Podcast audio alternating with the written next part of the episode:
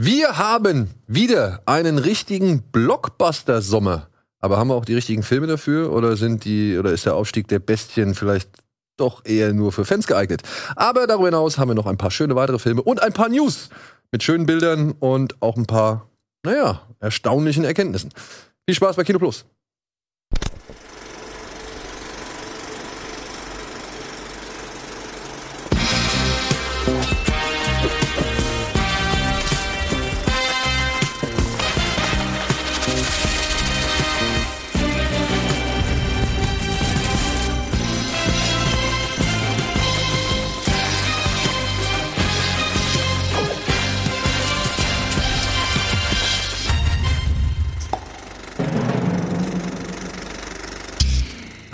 Planlos durchs Weltall. Ja, das könnte man jetzt von den Transformers vielleicht behaupten.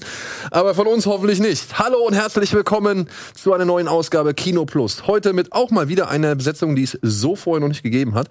Antje und ich sitzen heute hier und begrüßen Timo, und ich muss es jetzt einmal sagen, Asmussen.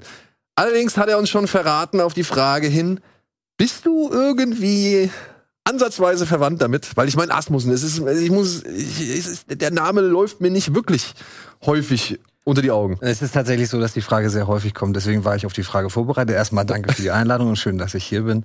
Ähm, ich klugscheiße dann immer gerne und sage dann Fips Asmussen, um den geht's ja, ist ja ein Künstlername gewesen. Und mein Name ist kein Künstlername. Deswegen bin ich weder verwandt noch verschwägert mit Fips Asmussen.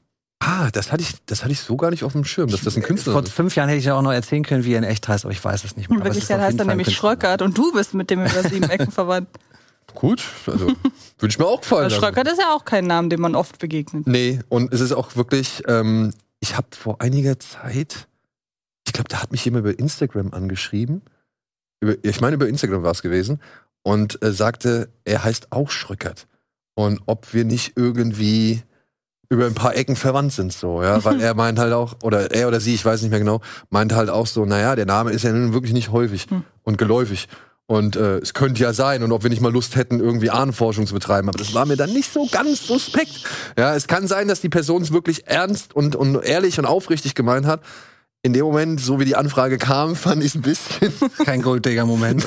nee, ich fand es halt einfach so ein bisschen, hm, hm, vielleicht tapp ich da auch in die eine oder andere Phishing- oder, oder Spam-Falle oder sonst Vor irgendwas. allem heißt du ja auch bei Instagram Kino Plus Official, oder? Ja, aber Ja, es, das steht, ja, glaube ich, da drunter. ich ne? glaube, es steht drunter. Ah, okay. Ja, also, und ich sag mal so, wenn man jetzt meinen Namen bei Google eingibt, kommt man ja zu den entsprechenden Profilen. Und erstaunlicherweise ist Instagram irgendwie eins der Profile, über die mich Leute versuchen, privat halt sehr Mhm. viel anzuschreiben. Vielleicht auch der, der Tatsache geschuldet, dass ich halt überhaupt nicht mehr auf Facebook bin, also ich komplett von Mhm. Facebook weg bin, obwohl ich da noch irgendwie Profil, ein Profil hab, glaube ich, Ja. oder so. Aber ich benutze das halt gar nicht mehr. Ähm, und, und ich habe auch, glaube ich, die Zugangsdaten vergessen. Es ist halt einfach nicht mehr meine Welt so. Ja? Ähm, und auf sowas wie MySpace, keine Ahnung, ob ich da, ob ich da noch angeschrieben werde oder so. Ja. StudiVZ. Studi da war ich nie. Da war ich nie. Äh, ja, jetzt wollte ich schon fast Fips das sagen, ne? Äh, es tut mir You leid. can call me Fips, you can call me Timo. Nein, Timo schreibt unter anderem für die Seite Filmtoast. Genau. Du bist bei dem Telestammtisch mit dabei. Ich weiß nicht, bist du auch bei dem, ich glaube, Ruhe im Saal Podcast äh, vertreten? Nö, ich bin äh, passiver Hörer und höre mir das ganz gerne mal an, aber äh, bin da nicht vertreten. Ich kenne aber äh, Onno, den kennst du ja, glaube ich. Genau, kenn ich auch. Ähm, der war ja auch mal bei uns bei Und Philipp. Filmpost. Philipp, genau. Genau. Den kenne ich nicht persönlich, aber die haben ja auch einen eigenen Discord-Server. Und ansonsten äh, kenne ich die aber nicht. Ja. Aber Timo hängt halt vor allem oft in den gleichen Pressevorführungen ab in Hamburg wie wir. Und das ist natürlich jetzt nochmal ein erstaunlicher oder beziehungsweise ein erfreulicher Vorteil, denn du hast dann halt in dem Moment auch endlich mal so ein paar Filme gesehen, die jetzt gerade aktuell im Kino starten. Aber das ist natürlich nicht das, was ich zuerst von dir wissen möchte. Neben dem Nachnamen, sondern äh, natürlich möchte ich gerne wissen, was hast du als letztes gesehen? Äh, ich habe äh, mich weiter in oder durch Pokerface äh, gewühlt, die Ryan Johnson-Serie. Ich muss dazu sagen, ich bin A, nicht so der größte Seriengucker. Ich glaube, genau wie Antje. Und B, also es hat halt so viele Anleihen bei Columbo und ich kenne eine einzige Columbo-Folge, das ist die mit William Shatner. Die habe ich aber zweimal gesehen, weil da so eine, da gibt es so einen coolen Treppenlift nach oben und den dachte ich, aber das will ich irgendwie auch selber mal haben, wenn ich so eine große Villa habe. Aber ich mag einfach nicht dieses How done it. Ich mag Who done it, aber dieses, wie ist das jetzt genau passiert und ich weiß schon, wer der Täter ist. das ist manchmal nicht so meins. Und die ist ja extrem slow paced und deswegen, ich kann mir so eine Folge zwei am Tag angucken und dann brauche ich aber auch wieder ein paar Wochen Pause. Also ich habe sie noch nicht zu Ende geguckt. Hast du die schon? Ich äh, habe nur durch meine Frau, die da ähm, mehrere Folgen schon von gesehen hat und die auch echt großer Fan davon ist, äh, weil die mag wirklich genau sowas. Also die mag sowohl Who und How. Mhm. Ähm, und von der habe ich so ein bisschen was mitbekommen, die sagt, das ist genau ihr Ding. Okay. Sie findet es cool und ich, also sie meinte auch, dass die da schon sich bemühen, jeweils einen neuen Kniff zu finden. Aber ich hat's, also mich hat's bislang, mich hat ein bisschen die Folgenlänge abgeschreckt. Ja, und dadurch, dass die, die Grundkonstellation ja immer die gleiche ist, ne, also das, sie kann halt erkennen, wenn jemand lügt. Und das haben wir schon bei Lie to Me gesehen. Das Ja. haben wir schon bei House so ein bisschen zumindest Anflügen gesehen. Und so ist das natürlich immer völlig klar, dass sie relativ schnell entlarven kann, wer es ist. Und es nur noch darum geht, okay, wie ist es denn jetzt abgelaufen? Wie kriege ich denn jetzt dingfest gemacht? Und da war aber dann ja noch so ein Subplot darum, dass sie in der ersten Folge, Spoiler für die erste Folge, dass sie ähm, von einem Casino Besitzer oder dem Geschäftsführer, das ist der Sohn von einem großen Casinomagnaten, dass sie äh, gejagt wird, nachdem sie ihn hat auffliegen lassen. Und das wabert durch jede Folge mal so ein bisschen und mal weniger. Die Gastauftritte sind echt cool. Also gerade in dieser, die es gesehen haben, werden die Metal-Folge schon kennen. Ähm, da ist dann, da ist der Plot irgendwie, dauert eine Viertelstunde, bis wir eigentlich erstmal starten. Und das fand ich dann ein bisschen anstrengend. Deswegen kann ich mir nicht mehr als ein, zwei Folgen ein Stück angucken und brauche dann mal wieder ein paar Wochen Pause. Ähm, ich habe mir gestern angefangen, die Arnold-Doku bei Netflix anzugucken. Die habe ich komplett gesehen. ne? Die habe ich komplett gesehen. Ja, also ich bin ja ein Riesenfan seit Studienzeiten von Pumping Iron und äh, habe damit diverse Abende, bevor man in äh, Diskotheken ging, verbracht, den Film zu gucken und auch irgendwann re zu rezitieren. Ähm, deswegen ist nur eine, also das ist eine dreiteilige Doku. Und Arnolds Leben gibt auch für drei Teile ja was her. Ich bin jetzt in der ersten durch und natürlich ist dieses Athletending für mich eigentlich am uninteressantsten, weil ich halt Pumping Iron schon gesehen habe. Aber ähm, ich weiß nicht, wie du dazu stehst, dass Arnold das selber aus dem Off kommentiert. Das finde ich ein bisschen schwierig. Also, ich habe jetzt alle drei Folgen gesehen. Ich fand's ähm, zeitweise dachte ich, hm, Arnold, du wurdest aber schon in der Vergangenheit auch für ein paar Sachen kritisiert, Mhm. aus, deinem, also aus, aus deinen ersten beiden Lebensphasen so. Ähm, da hätte man vielleicht noch mal drauf eingehen können. Die Doku versucht aber, glaube ich, also beziehungsweise wenn Schwarzenegger mit sich selbst ins Gericht geht, dann ist es vor allem in Bezug auf seine Ehe Ja. und eben, naja, sein Fehltritt äh, mit der Hausangestellten, die ein Kind zur Folge gehabt hat. Und natürlich, dass die Ehe daraufhin zerbrochen ist. Und er sagt halt auch, ähm, dass er während seiner Zeit als Gouverneur einfach die Familie hat schleifen lassen, wodurch die Familie halt auch zerbrochen ist. Und dass das mit einer seiner größten Fehler ist. Dann gibt's noch mal während seiner Wahlkampagne gibt's noch mal den Abschnitt, dass da ein Artikel rauskam, der darauf eingegangen ist, dass er ja früher Frauen, sag ich mal, nicht unbedingt ähm, also von Vergewaltigung war nicht die Rede, aber auf jeden Fall so touchy und, und Sie so behandelt begrapscht Frauen und halt genau und halt ja. schlechte Behandlung und das wurde sogar in der öffentlichen Fernsehdebatte hat das eine Politikerin ihm direkt an den Kopf geworfen und hat gesagt, ey hier, äh, wir wissen ja, wie du Frauen behandelst, Ja. woraufhin er noch sagt, also da zeigen Sie, lassen Sie den Ausschnitt stehen, wo er sagt, ähm, yeah, you should come to my next Terminator movie, I have a role for you, so, ja, und ähm, was ihn nicht wirklich gut dastehen lässt, auch gerade jetzt im Rückblicken betrachtet so. Und was ich da aber tatsächlich dann doch ganz gut fand, war, dass er dann sagt, ah ja, es ist eigentlich egal, ob das jetzt gestern war, vor 40 Jahren oder vor 30 Jahren oder jetzt vor 10, es war immer falsch. Also er steht schon zu diversen Fehlern und sagt halt auch, dass das falsch war. Und natürlich wird es jetzt halt nicht in aller Breite ausdiskutiert. Und das ist, wenn man jetzt irgendwie, weiß ich nicht, eine kritische Auseinandersetzung mit Arnold Schwarzenegger erwartet, Ja. dann ist diese Doku meiner Ansicht nach falsch, weil er halt natürlich im Zentrum steht und, und wahrscheinlich auch produziert hat oder beziehungsweise irgendwie alles Mögliche ähm, ermöglicht hat, damit dann irgendwie auch ein James Cameron da sitzt, damit dann auch eine Jamie Lee Curtis da sitzt oder ein Danny DeVito und so weiter, ja. Und natürlich soll das nicht nur irgendwie ein Draufkloppen sein. Mhm. Also der, das soll ein Porträt mit natürlich auch einer gewissen Lobhudelei sein, so. Und was der Mann halt einfach geschafft hat, dafür, dass er aus Österreich kommt, mit Bodybuilding groß geworden ist, ja, und plötzlich der größte Kassenmagnet Hollywoods war und schließlich sogar ein ganzes, einen ganzen Bundesstaat irgendwie geführt hat.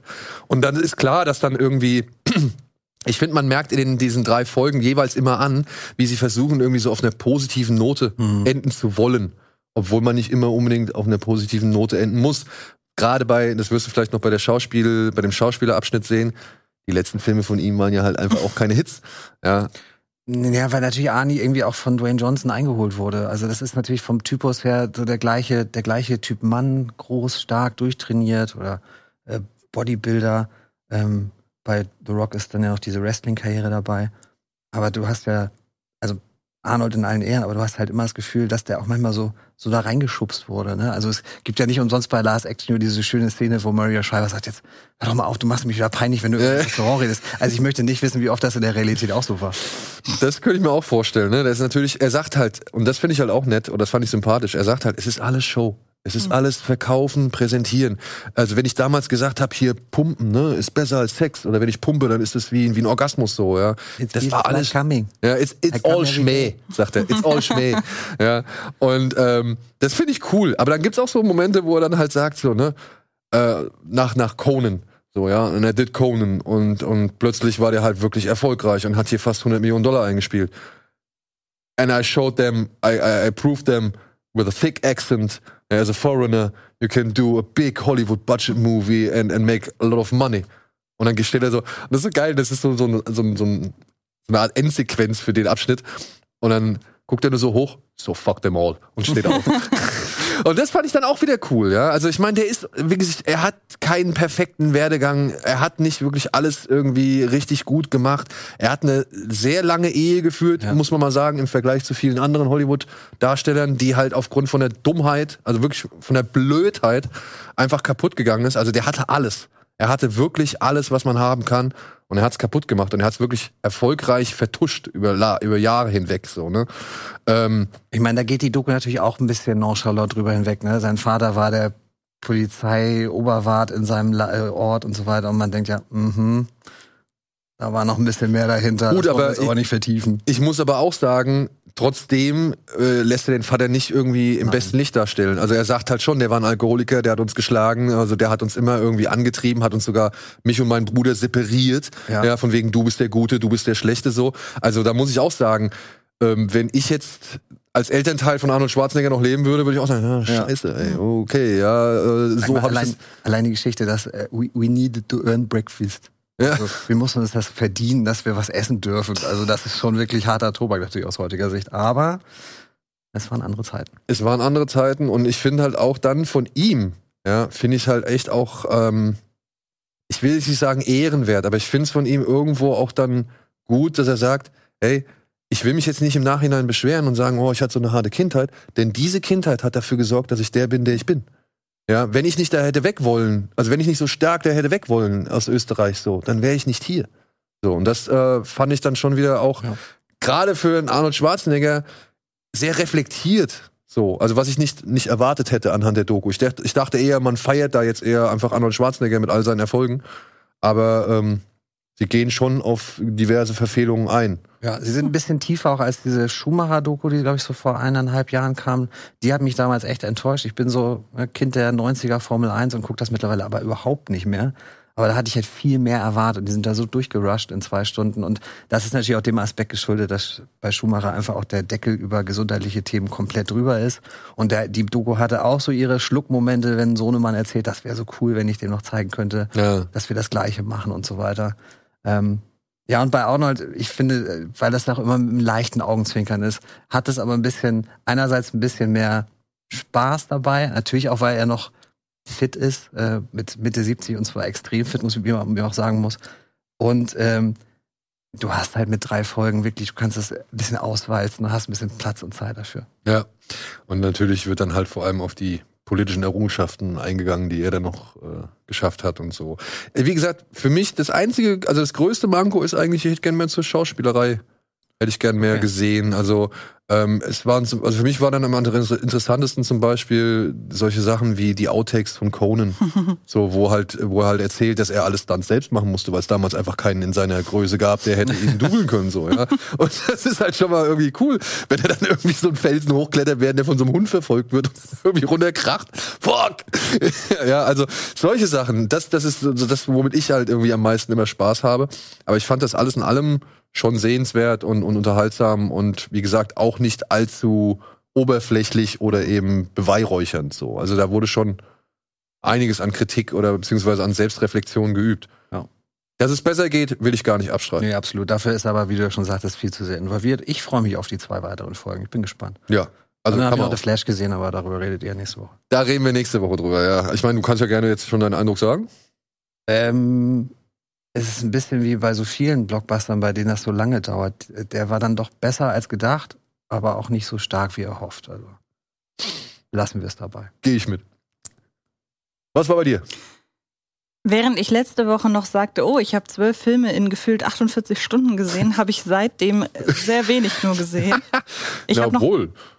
Ich hab noch mal She-Said geguckt, aber da habe ich jetzt hier auch schon tausendmal drüber gesprochen, war ja auch einer meiner Top-Filme im Aber von dem Jahresrückblick. redet irgendwie keiner mehr. Von dem redet keiner mehr. Dabei habe ich den ja so zynisch, das ist eigentlich zu einem ganz guten Zeitpunkt nochmal gesehen. So. Wenn man überlegt, was aktuell so die Medien, äh, die, ja, die Medienberichterstattung dominiert, aber gehen wir nicht weiter drauf ein.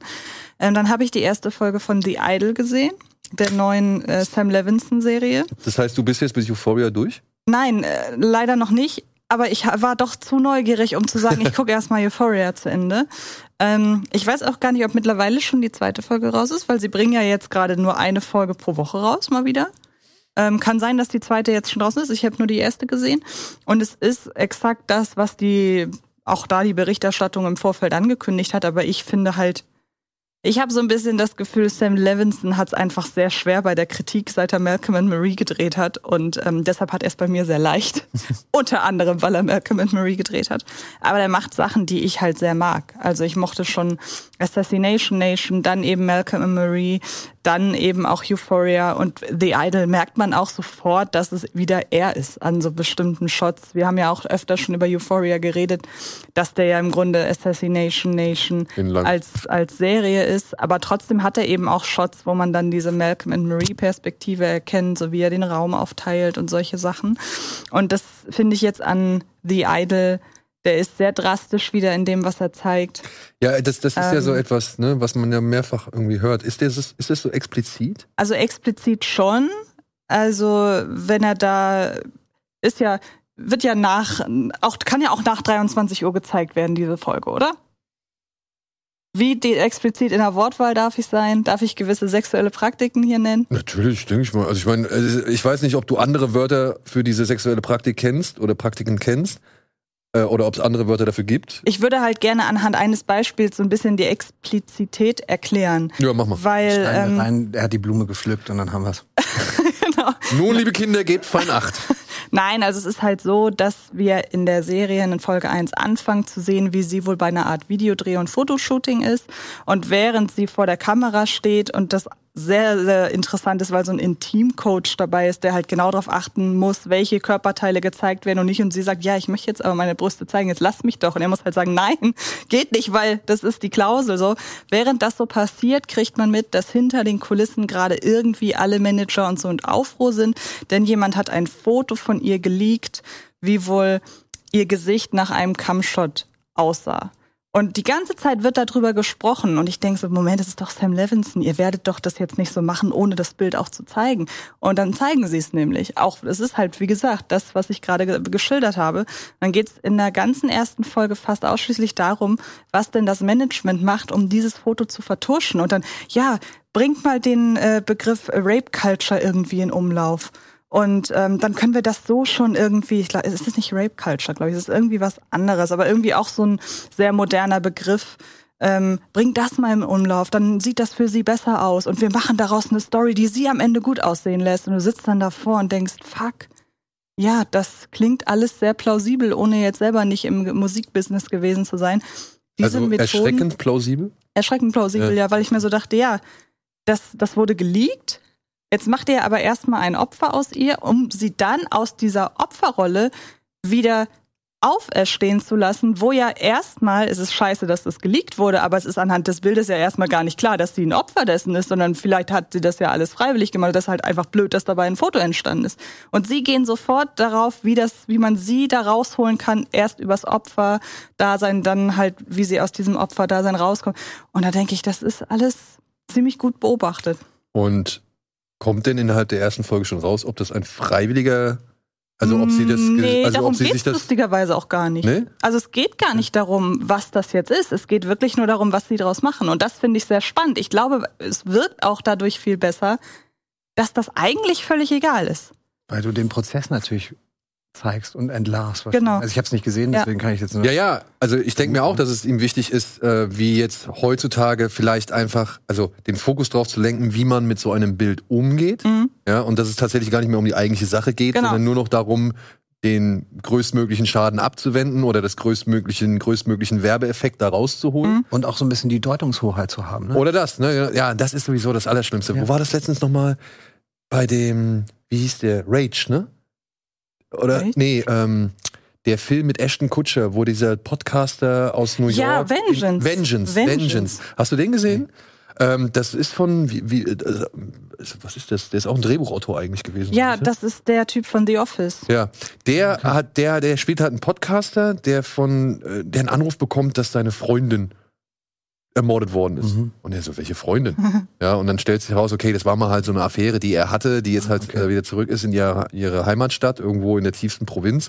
Und ihn aber halt immer so hingestellt hat, oder beziehungsweise äh, den Eindruck erweckt hat, als wäre er ihr Freund. Und jetzt ruft ihn halt die Familie an und sagt halt, dass sie gestorben ist und ob er zur Beerdigung kommen möchte. Und dann überredet der Bruder ihn halt quasi bei der Ermittlung dieses Mordfalles zu helfen. Und da geht's halt dann auch wirklich darum, wer hat die Deutungshoheit. Mhm. Ne? Also wieso ist etwas passiert, ist im Endeffekt gar nicht mehr richtig, Mhm. äh, ist mir gar nicht mehr wichtig, sondern ähm, wer kann seine Geschichte besser Genau. verkaufen, ja, und wer kann seine Geschichte irgendwie breiter irgendwie an die Masse bringen, so, ja. Ja, gutes Thema. Genau, und deshalb ist es auch interessant, als du mich gerade gefragt hast, ob es rauskommt, musste ich, ich, es kann auch sein, dass es rauskommt, aber es ist, wie gesagt, es ist völlig unwichtig. Ich hab das, das habe ich nicht abgespeichert, als darum ging's. Hm. Vielleicht, wenn jemand das da draußen gesehen hat und jetzt in den Kommentaren schreibt, aber es kam ja raus, kann auch sein. Wie gesagt, das ist aber überhaupt nicht relevant eigentlich. Es war wirklich spannend und es wird auch alles gemacht, ohne dass sie es halt mitbekommt. Also es wird alles an ihr vorbei Ah, okay. geplant. Sie wird noch nicht mal mit einbezogen in die Planung. Also, okay, und das heißt, es kommt auch niemand an bei ihr und fragt mal, ja? Nein. Nein, also irgendwann kommt's halt raus, aber es fangen die Planung, wie man damit umgeht, fangen schon in dem Moment an, als sie das noch gar nicht was. Man nimmt ihr sogar das Handy weg, damit sie da nicht oder man nimmt es ihr nicht aktiv weg, aber man tut's an einen anderen Ort, damit sie nicht in der äh, Fotopause mal reingucken kann. So. Ähm, wir reden hier aber hier von der Figur von Lily Rose Depp, ne? Richtig, ja. Wie alt soll die sein? Wird das geklärt oder wird das erzählt? Also ist die, ist das ein junges Also- Mädchen in der also- Serie oder ist die schon Mm. etwas, also Also sie wird äh, bei dem Dreh dieses Musikvideos kommt einmal ja, das hat ja alles damals, oder verwechsel ich das gerade? Ja, alles damals mit Britney angefangen irgendwie. Ich glaube, Britney Spears wird einmal so als, als, als Role Model so ein bisschen erwähnt. Okay. Vielleicht verwechsel ich das aber auch gerade. Britney als Role Model. Na gut. Aber so, also man hat so den Eindruck, dass man auch so ein bisschen daran denkt, so auf der einen Seite irgendwann, anfangs war Britney ja so die Verkörperung der, der, der Jungfrau Ja, quasi. genau. Und dann ist das ja irgendwann geswitcht und man hat so ein bisschen das Gefühl, vielleicht habe ich mir erst da, vielleicht wird das auch gar nicht gewählt und ich habe es mir da so reingedacht, aber man hat so das Gefühl, das ist so an dem Punkt, an dem Britney Spears damals aus diesem Jungfrauen-Image raus sollte. Man hat sie sehr sexy gemacht, aber hier halt jetzt nochmal in zehn Nummern krasser. Also dieses eine Musikvideo, diese eine Tanzperformance, die sie da drehen.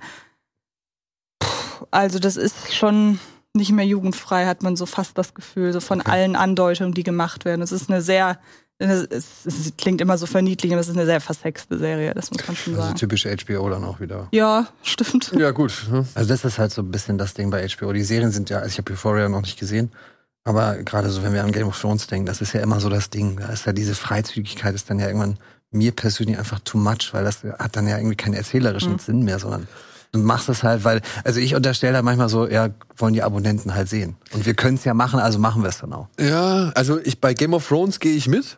Da besteht für mich meiner Ansicht nach nicht unbedingt die Notwendigkeit. Bei Euphoria finde ich zum Beispiel, ist es ein, essentie- äh, ein essentieller Bestandteil der, der Serie, weil der mit der Serie unter anderem halt auch darauf hinweist, unter welchem Dauerbombardement an Sexualisierung, Sexualität, Perversität oder was weiß ich, oder äh, irgendwie Abwanderung oder Abweichung äh, du halt als junger Mensch ausgesetzt bist. Ne? Da gibt's ja diese Folge mit den, mit den Dick, Dickpics. Ja.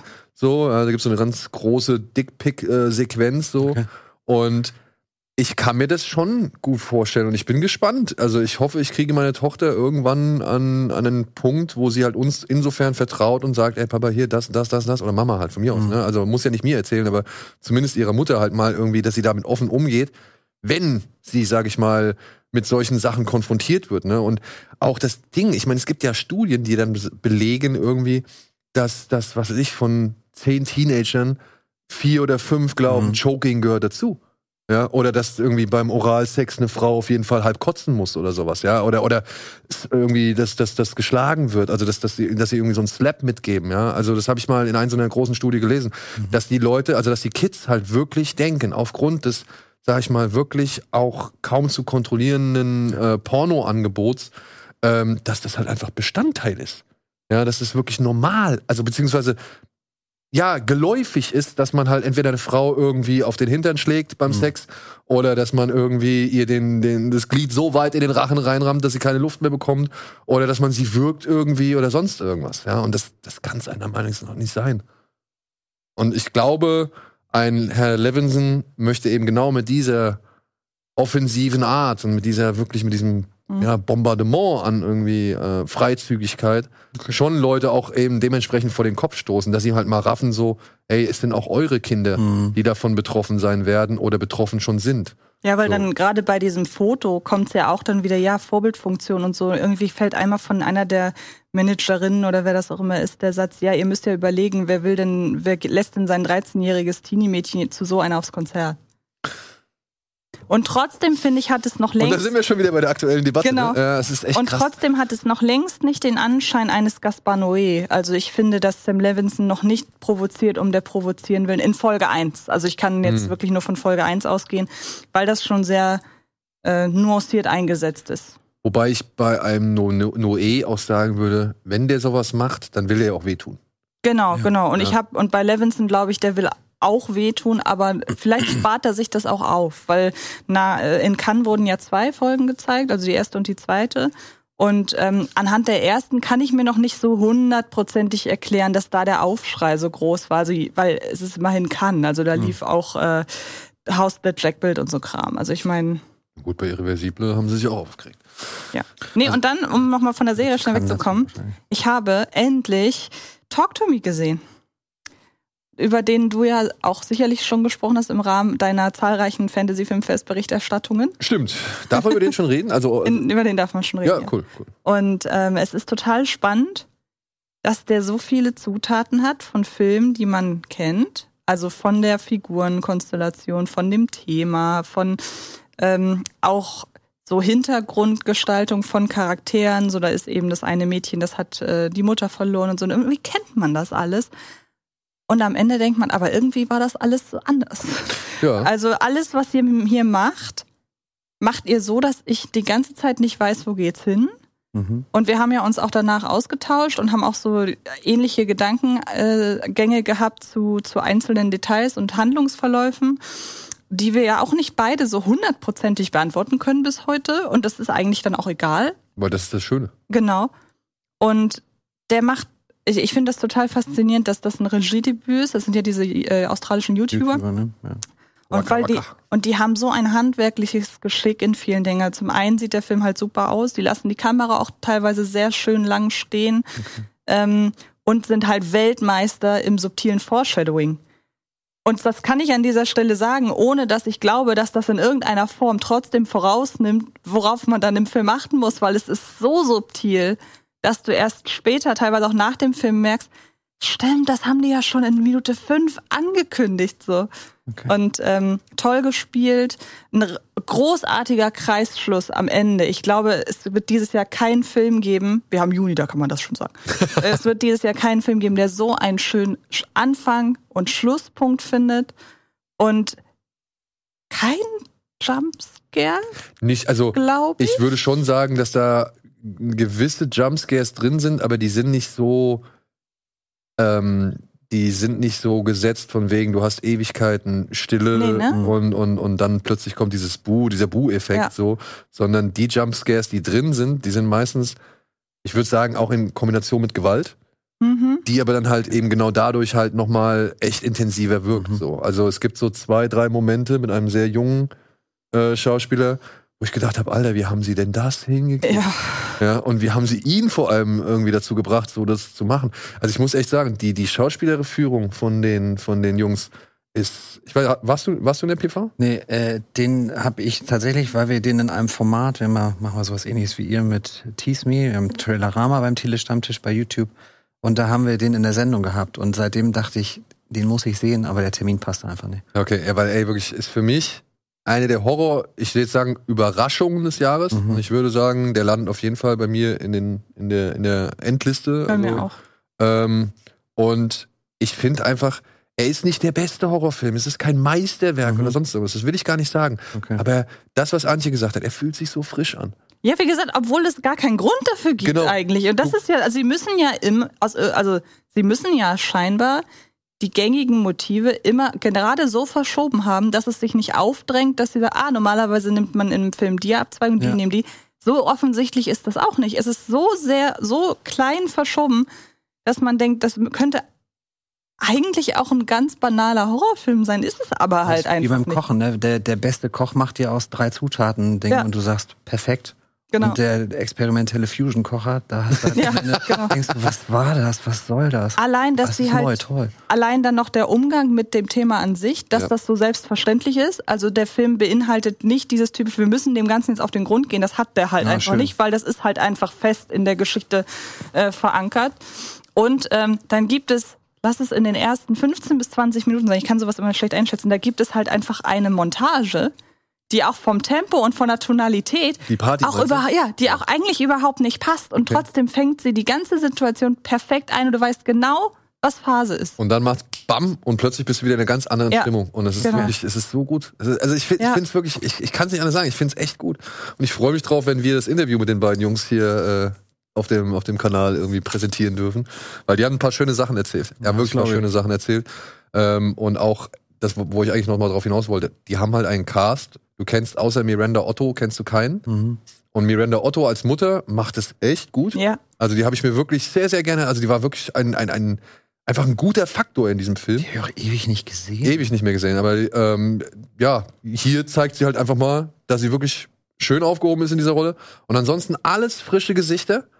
Und die sind teilweise, gehen die so aus sich raus, Mhm. können das so gut transportieren, sind alle irgendwie glaubwürdig, sind alle irgendwie fernab von diesen typischen, diesen allertypischen ausgereizten Klischees, die wir in amerikanischen Filmen so oft gesehen haben.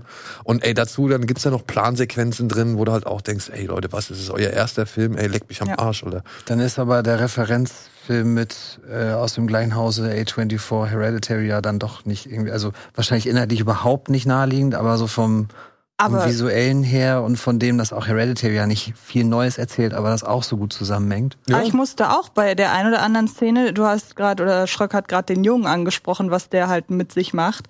Da musste ich an Hereditary denken, ohne dass ich im Vorfeld wusste, dass da schon Referenzen äh, gezogen werden. Aber er hat nichts, also ich finde, er, nee, also ich meine, Thematisch hat er nichts. thematisch hat er überhaupt Nee, nee, das, nichts, also ne? das war im Trailer auch zu erkennen, aber ne, der Vergleich liegt ja nun beim, Ja, Produktionsstudio immer ein bisschen näher. Wie gesagt, also das, was sie da machen, machen sie gezielt und dadurch ent- entfaltet es meiner Ansicht nach die bessere Wirkung. So wie bei Hereditary.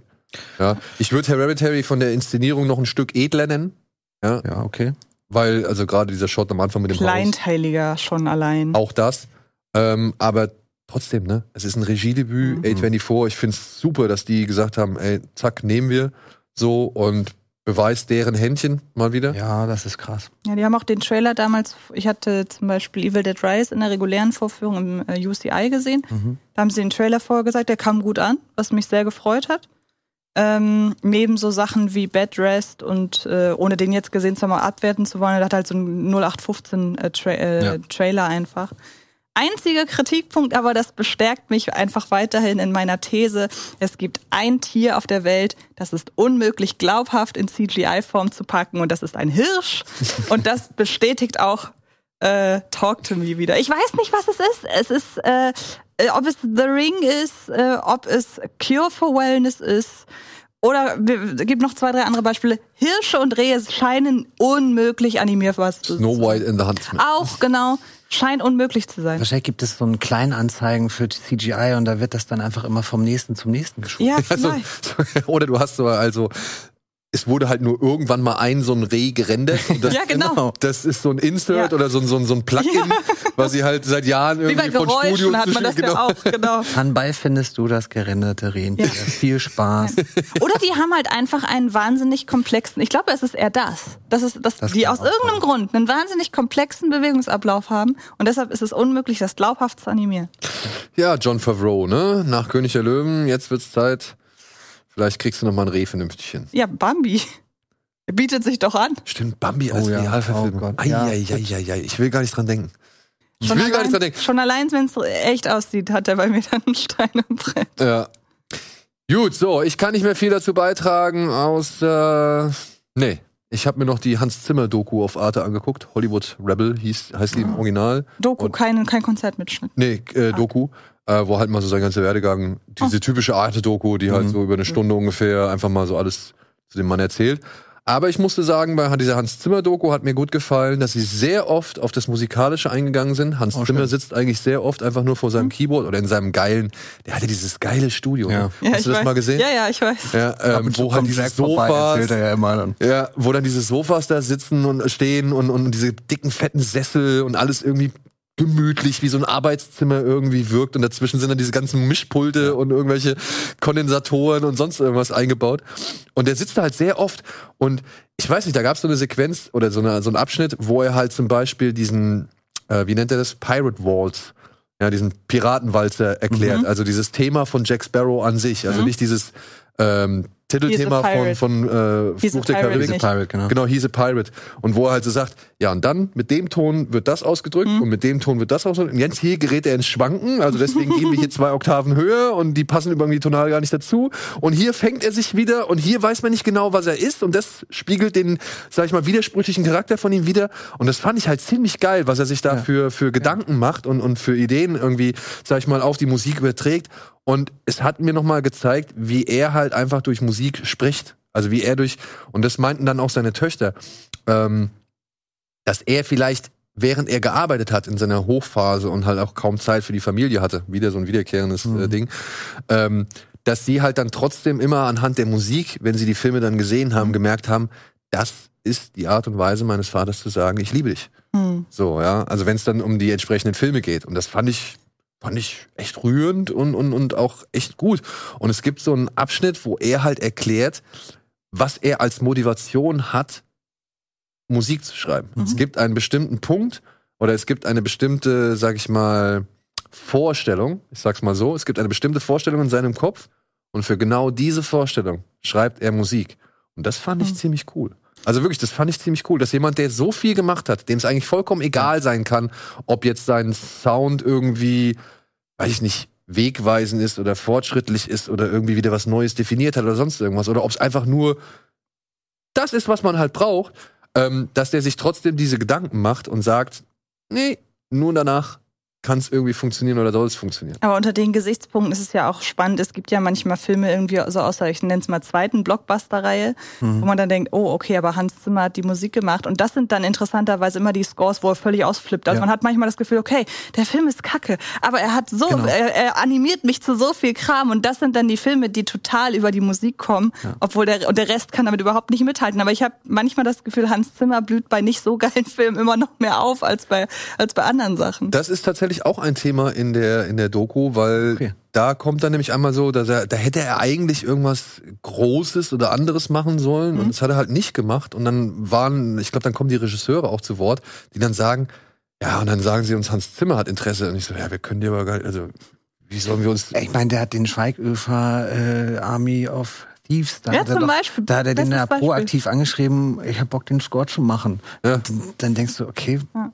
Warum? Aber dann hat er wahrscheinlich Bock so, nö, mach ich mal, hab ich mal einfach Lust so. Eben, einfach mal, vielleicht hat ihn es gereizt, irgendwie diese Tresortüren musikalisch wieder spiegeln zu können oder so. Wenn es irgendwas mit Trommeln zu tun hat. Ich weiß nicht, er hat ja doch ein relativ großes Fable für Trommeltöne. Weiß ich, kommt das in der Doku auch zur Sprache? Ähm, ja, einmal ja, äh, in Bezug auf, was war das? Entweder, also sowohl, ich glaube, Batman Mhm. Und, wo war das denn noch so Percussion? Also natürlich dann auch Dune, Mhm. weil bei Dune hat er halt auch gesagt, ne, ich wollte halt einfach Musik aus einer anderen Welt Ja. äh, versuchen zu kreieren, so, ne? Und, Ich meine, und dafür hat er die langjährige Zusammenarbeit mit Nolan ja einfach, pausiert. ja, vielleicht sogar noch mehr. Man weiß es ja nicht. Ich Ja. jetzt für Oppenheimer. äh, Hat er den jetzt gemacht oder nicht? Nee, ich glaube, das ist Nee, auch er hat- Goranson. Er hat also, äh, ich glaube, für Nolan hat er halt, also für Dune hat er Nolan abgesagt. Genau. Er wollte unbedingt Dune machen, weil das ist Aber wenn auch so das ein jemand kann. Nolan absagen, kann das. Auf der anderen Seite Nolan. muss ich halt auch mal sagen, ne, also das, was er mit Interstellar gemacht hat, ich glaube, genau bei Interstellar war Mhm. das, ähm, da haben die Kinder gesagt, okay, das ist, das, da sagt mein Vater, dass er uns Mhm. liebt, weil es natürlich dann halt eben ja auch um den, um das Beziehungen zwischen Vater und Tochter geht, so. Und äh, Stay, weißt du, äh, finde ich halt nach wie vor einfach ein Ich wollte gerade sagen, also ich glaube, Interstellar ist mit mein, mein liebster Hans Zimmer Score, auch wenn es natürlich eine recht mainstreamige Wahl, aber unter seinen Mainstream-Kompositionen ist er noch hinter Pirates und so oder, Inters äh, oder, oder Inception zum Beispiel. Aber das ist mit der Score von ihm, den ich immer noch auch immer in re regelmäßigen Abständen höre. Also ich finde den fantastisch. Also allein, ja, wie gesagt, allein dieses Stay, dieses dün, dün, Ja. und dann steigert sich immer so und wie er auch dann hockt bei, bei der schmale Grat, ja, also Thin Red Line, hockt er da. Und das ist ein Stück, da ist alles drin, was sie dir auf der Musikschule sagen, ist falsch. Oder was man halt nicht machen darf. Ja. Und da dachte ich mir, ja geil. Weil das ist nämlich auch so etwas, wo ich mir mich frage, so, ey, eigentlich, ich, ich meine, ich habe musiktechnisch, ich habe ein paar Einblicke in Produktionen gehabt, so, ne? Und immer mir auch mal hier und da Fragen gestellt und dann auch die Antworten bekommen, nee, das darfst du eigentlich nicht machen. So, ja. Und dann kommt so ein Track daher, wie dieser Angriff auf dieses äh, Lager, der halt einfach so Hammer ist, den, der, der, der diese Szene so genial unterstreicht, meiner Ansicht nach, oder so emotional und irgendwie stimmungstechnisch aufgeladen unterstreicht. Und dann hörst du halt, ja, hier eine Dissonanz, da ist die falsche Tonlage, das darfst du eigentlich nicht so auflösen und so, ja. Und ja, das sind aber die, die Songs, die, die einen dann irgendwie nach vorne bringen oder die halt dich irgendwie auf die Landkarte setzen, so, ja. Und ich glaube, nach der schmale Grat spätestens war es ja eigentlich dann für ihn erledigt. Da war er ja ganz oben. Ja, ich, Ich meine, König der Löwen, keine Frage. ja, und ich, ich muss auch wirklich sagen, ich bin jetzt kein Fanboy, aber ich mag ihn schon sehr gerne hören und ich finde auch Interstellar nochmal angeschnitten, dass das damals auch sein zweiter Oscar hätte sein müssen, weil das war schon. Da gibt's ja die bösen Gerüchte, dass er einfach auf der Orgel eingeschlafen ist oder da die Bibel raufgeknallt oder so. Ich finde das halt wirklich, das ist ein sehr emotionaler Film und der wird vom Soundtrack komplett supported. Ey, und wenn, selbst wenn du auf der Orgel eingeschlafen bist und hast Dann bist du extrem gut eingeschlafen, ja. ja, dann bist du halt aber auch wirklich im, im perfektesten Winkel und zur perfektesten Zeit und auf den perfektesten Tasten irgendwie eingepennt. Auch dafür solltest du meiner Ansicht nach Absolut, belohnt werden. ja. Ja. So, wollen wir weitermachen, Freunde? Dann machen wir jetzt hier eine kurze, einen kurzen Break, beziehungsweise machen wir jetzt weiter gleich danach mit den News.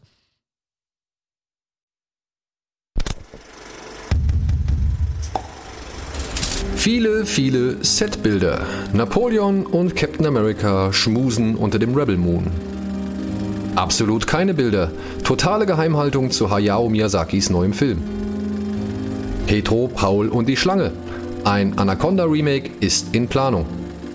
Streik in Hollywood. Mehr Solidarität, noch mehr Verzögerung und keine Leinwand für Tom Cruise.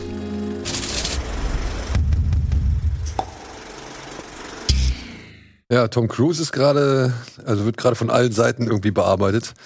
Äh, nachdem es hieß, dass Oppenheimer ihm sämtliche IMAX-Leinwände wegnimmt, wo er sich da irgendwie schon über diverse Leute aufgeregt und beschwert hat und keine Ahnung und versucht es gerade bei allen möglichen Kinoketten oder sonst irgendwie anzupreisen, dass sie auf jeden Fall auch noch Mission Impossible 7 äh, auf IMAX zeigen. Was ich natürlich wieder gut finde, ne? Also Ja, das bedeutet total. ja schon, dass man wieder die entsprechenden Bilder bekommt. Ja. So, und wenn er so ve- vehement dahinterher ist, äh, dann glaube ich halt auch, dass das wieder ein bisschen was zum Staunen gibt. Aber ja, jetzt ähm, ist auch sein, trotzdem ist jetzt sein zweiter Teil, Mission Impossible 8, ist in Gefahr, beziehungsweise ist jetzt äh, schon pausiert worden oder ähm, beeinflusst worden von den Autorenstreiks, weil auch Christopher McQuarrie gesagt hat, ey, das ist eine Operation am offenen Herzen, Mhm. das ist irgendwie ein fortlaufender Prozess. Und obwohl wir jetzt hier schon angefangen haben mit dem Dreh und so Mhm. weiter, ja, passieren immer noch Drehbuchänderungen. Es ist nicht, es ist nie so, dass während eines, während der Dreharbeiten äh, äh, Drehbücher nicht noch geändert werden und das können wir jetzt halt einfach nicht machen und deswegen ist der Dreh jetzt gerade pausiert, was halt wahrscheinlich zu einer Verschiebung von Mission Impossible 8 führen könnte. Was natürlich jetzt auch ein bisschen blöd ist, weil Tom Cruise natürlich auch nicht älter, äh, jünger wird. Ne? Aber habt ihr das mitbekommen, wo nochmal einen Schritt zurück zum Thema Leinwand? Ähm, in welchem Format Ja. Oppenheimer im besten Fall kommen soll, aber irgendwie nur in 60, äh, 30. 30, 30, sogar ne? nur Ja. Kinos weltweit. Weltweit. Und das nächste von Deutschland ist, glaube ich, in Prag. Nee, das nächste ist in London. Oder- Ist tatsächlich in London. Also ich weiß nicht, ob Prag näher liegt als London. Also Prag war, hat auch so eine. Ja, genau. Prag hat eine, aber das, das BFI ähm, IMAX in London ist auch in der Lage, und das ist ja das Ding, analog. Analog 70 70, Millimeter. Und es ist auch irgendwie so, dass wohl dann Schwierigkeiten auftreten, weil die Filmrolle so schwer ist. Das muss man sich mal vorstellen und deshalb können so viele Kinos das nicht zeigen. Ja. Aber 70 Millimeter, immerhin, das weitet sich ja langsam aus in Deutschland. Mm, ja, also ich meine, das haben wir ja auch hier in Hamburg. Genau, ja, das heißt ja schon was. Ähm, und ich war tatsächlich für The Dark Knight Rises. Den habe ich im BFI Mhm. IMAX in London gesehen. Das war schon.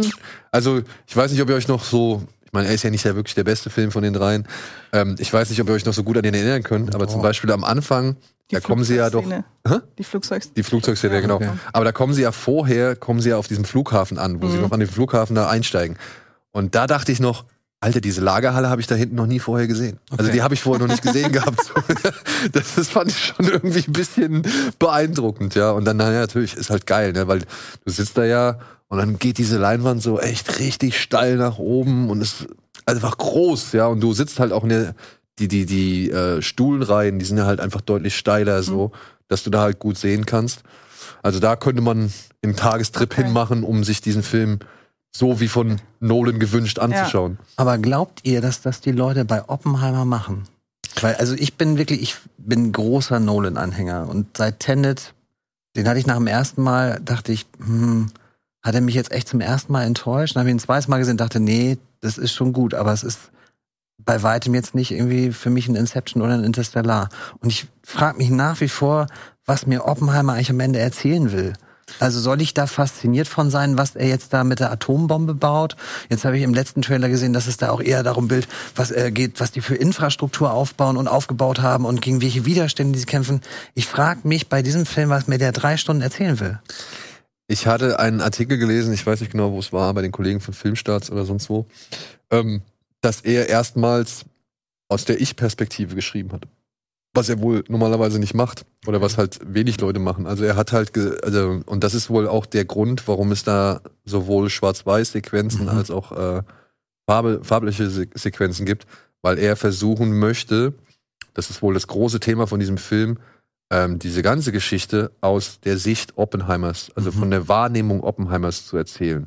So dass halt eben, weiß ich nicht, diese Bilder in Schwarz-Weiß wahrscheinlich einfach gerade irgendwie eine Situation sind, mit der er nicht fertig wird Mhm. oder wo er halt irgendwie sämtliche Freude ausblendet oder so. Also ich glaube, das ist so das Thema, dass man halt irgendwie das Ganze ähm, aus der Sicht eines Mannes sieht, der mit dafür verantwortlich ist, dass wir eine der schlimmsten Zerstörungswaffen auf diesem Planeten besitzen oder beziehungsweise, dass es die einfach gibt. Ja. So, ja. Was ich ja sogar cool fände, wäre, wenn sich durch die Farbe die Position ändert. Also wenn man sagt, die Farbszenen meinetwegen äh, stellen seine Wahrnehmung Mhm. dar und dem wird dann vielleicht danach die Schwarz-Weiß-Sicht gegenübergestellt, wenn das eben nicht äh, subjektiv eingefärbt ist. Prag ist übrigens näher, steht da oben. Ja, äh, habe ich. Prag ist näher. Okay, dann fahren wir nach Prag. Ja. Ab, ab, ab. Ja, ich bin auch gespannt. Ich weiß auch nicht, was er mit drei Stunden da irgendwie macht. Ähm, Wenn da natürlich wieder so ein Zeitding drin ist, was bei Nolan ja nicht unverdächtig ist, also wer weiß, ne? Aber ich bin, ich bin zum ersten Mal wirklich skeptisch, weil ich frage mich, was, was möchtest du? Ich bin überraschend angetan. Okay. Obwohl ich die Trailer, da haben Interstellar, Tenet, Inception, die haben mit ihren Trailern irgendwie viel mehr, die hatten viel mehr Signature-Shots irgendwie drin Mhm. und viel mehr Dinge, wo man explizit sagen konnte, ich freue mich deshalb. Mhm. Und Oppenheimer kriegt mich von den Trailern bisher einfach im Gesamten. Aber ich mag auch ähm, den Hauptdarsteller, den du ja nicht so magst, aber den mag ich sehr. Ich freue mich total, dass der Mann eine, die komplette Hauptrolle Kill, hat. Killian Murphy, oder? Killian Murphy, Ja. genau. Ja. Also ich, du, ich lass mich jetzt, wie gesagt, ich bin, ich bin eher neutral. ja, ich auch tatsächlich. Ja, ich bin eher neutral. Ich bin gespannt. Also ich bin einfach gespannt, was, was Nolan jetzt da machen möchte. Ja. Und ich finde es aber, ich bin ja zum Beispiel doch ein großer Fan von, von Dunkirk, den auch Ja, viele Leute nicht absolut. so mochten. Ich mag den halt wirklich sehr gerne, weil ich dieses Konzept einfach da äh, gut angenommen habe und gut annehmen konnte. Und ich bin gespannt, ob es jetzt wieder so eine Art Konzept ist. So, ja, Tenet sage ich auch, ey, ja, ich hab's leider nicht ganz verstanden, ich hab's aber auch nicht so gefühlt, Hm. aber ich konnte mir das gerne angucken, so, ja. Also das, ich hab's gerne gesehen, einfach, Ja. Du kriegst ja ja auch gar keine Chance, richtig zu fühlen, weil, ne, versuchen Also sie es nicht zu verstehen, sie müssen es fühlen und gleichzeitig hast du halt Figuren sind egal, das sind halt so Schachspielerfiguren und dann Ja. macht er was. Deswegen bin ich bei Oppenheimer echt gespannt, ob er da mal richtig tief gräbt. Und Kenneth Brenner. Und kein Hans Ja. Zimmer. Aber nun. Aber einen guten Ersatz. Ja, hat er. Wen, wen hat er denn? äh, Den Göransson. Göransson. Ach so. Ja, Ja, ich, Cool. kann man machen. Ja, auf jeden Fall. Ja. Also, ich dachte, wer ist denn nochmal der, der gestorben war? Das ist der. Der. Johansson Johansson. Johansson, Okay, der ja. von Sicario. Ne? Ja, und dann gibt's ja noch die Gutnadottir. Das sind so diese drei Ja. Skandinavier, Ja, die jetzt genau. gerade irgendwie so ziemlich viel in, in, in Hollywood machen Ja. und für ziemlich viel genommen wird. Plus Bear McCreary, wie er heißt. Ja, genau. Das sind so diese Wilden, Die jungen Wilden. die, die jungen Wilden. da kommen die, aber auch, glaube ich, einige aus der Zimmerschule, glaube ich. Ich Ne? denke auch. Ja, dieser Wallfish zum Beispiel. ja, genau. Und das finde ich halt auch das Coole an Zimmer, ne? dass er da halt schon irgendwie das äh, Leute fördert, Ja. beziehungsweise das war ja damals bei Fluch der Karibik genauso. Da war er, glaube ich, beschäftigt mit dem Score von Mission Impossible, weshalb er nicht da wirklich die Federführung übernehmen konnte. Und dann hat er diesen Klaus Bardelt. Badelt ja. Stimmt, ja. das überlassen so. Ne? Also ja, gut. Äh, wo waren wir? Streik. Streik. Streik. Ja, jetzt hat auch die die Schauspieler haben jetzt noch mal abgestimmt und haben sich zu, was war das? Eine Es war eine überwältigende Mehrheit. es war eine sehr große Mehrheit, äh, fast noch ein bisschen mehr als bei den Autoren, fast 98 Prozent oder so, haben sich ähm, dazu bereit erklärt, auch zu streiken, falls es denn irgendwie äh, nicht zu einer vernünftigen Einigung kommen sollte, wenn jetzt am 30. Juni die Verträge auslaufen. So wie bei den Drehbuchautoren ist es auch bei den Schauspielern, dass ab einem bestimmten, also dass die Verträge, die dort äh, gefasst werden, wie die Vergütung stattfindet, unter welchen Konditionen irgendwie was gemacht wird und so weiter und so fort, dass die halt natürlich, dass der Vertrag irgendwann endet. Das wäre jetzt am 30. Juni der Fall und sollte es da nicht eine vernünftige Einigung geben, werden die auch in Streik treten. Die Regisseure hingegen, also die DGA, die Directors Guild of America, die hat sich jetzt wohl schon geeinigt. Die haben halt jetzt den Vertrag erneuert und aufgesetzt. Und da sind auch interessante Sachen irgendwie zu, ähm, nochmal beschlossen worden. Zum Beispiel äh, gibt es einen Punkt in dieser Vereinbarung Sicherheit. Konkrete Fortschritte im Bereich der Sicherheit, darunter das allererste Pilotprogramm, das die Beschäftigung von Sicherheitsbeauftragten vorschreibt, erweitere, erweiterte Sicherheitsschulungsprogramme für Regisseure und ihre Teams sowie das Verbot von scharfer Munition am Set. Ja, okay. Also da hat jetzt dann wohl die, ähm, die, die, der Vorfall bei dem Set von, von Alec Baldwin, Mhm. ähm, der hat jetzt da wohl doch äh, einen einschneidenden, eine einschneidende Veränderung, sag ich mal, mit sich gebracht, ja. Und ich habe jetzt hier und da so ein bisschen Variety, Hollywood Reporter, ich habe ein bisschen, bisschen, bisschen, bisschen Claire gelesen und da war wohl auch offensichtlich, dass die Regisseure sich deutlich leichter und schneller einigen Mhm. mit den Studios und dass da auch ein weniger Widerstand erwartet worden ist, als es eben bei den Schauspielern. Aber sollten die Schauspieler ebenfalls in Streik treten, ich glaube, dann könnten wir auf jeden Fall eine massive Verschiebung oder eine größere Verschiebung irgendwie erleben. Kriegen wir auf jeden Fall Corona 2, also Mhm. Verschiebungen und Ausfälle und ja. Aber die Medienbranche wird ja aktuell, habe ich generell das Gefühl, stark bestreikt. Also was ich zum Beispiel jetzt mitbekommen habe, dass sie ja, das ist jetzt nicht USA, aber die, die ganzen Cast-Member streiken ja zum Beispiel auch in Disneyland Paris aktuell. Da sieht man, die, die, die, man sieht halt durch den, du kennst den Park ja auch, Hm. da sieht man halt keine Zuschauerinnen und Zuschauer, Gäste durchlaufen, sondern Leute mit, mit Streikschildern Ja, die halt auch äh, bessere Arbeitsbedingungen ähm, natürlich einfordern. Und ähm, das ist im ersten Moment fast so ein bisschen skurril, dass man denkt, die laufen da mit, also da laufen streikende Leute halt durch, durch Disneyland. Das sieht so komisch aus, weil im ersten Moment realisiert man den Unterschied gar nicht. Wenn du eine Menschenmenge da in dem Park siehst, denkst du, Gäste. Und dann zoomst du näher ran und dann stehen da halt die ganzen Forderungen und finde ich schon spannend. Stell dir vor, du hast da, du kennst das. Stell dir vor, du hast da eine Reise geplant und dann. Ja. ja du, aber auch das, finde ich, ähm, ist dann etwas, was ich jetzt im Zweifel meinen Kindern erklären würde Ja, und müsste. absolut.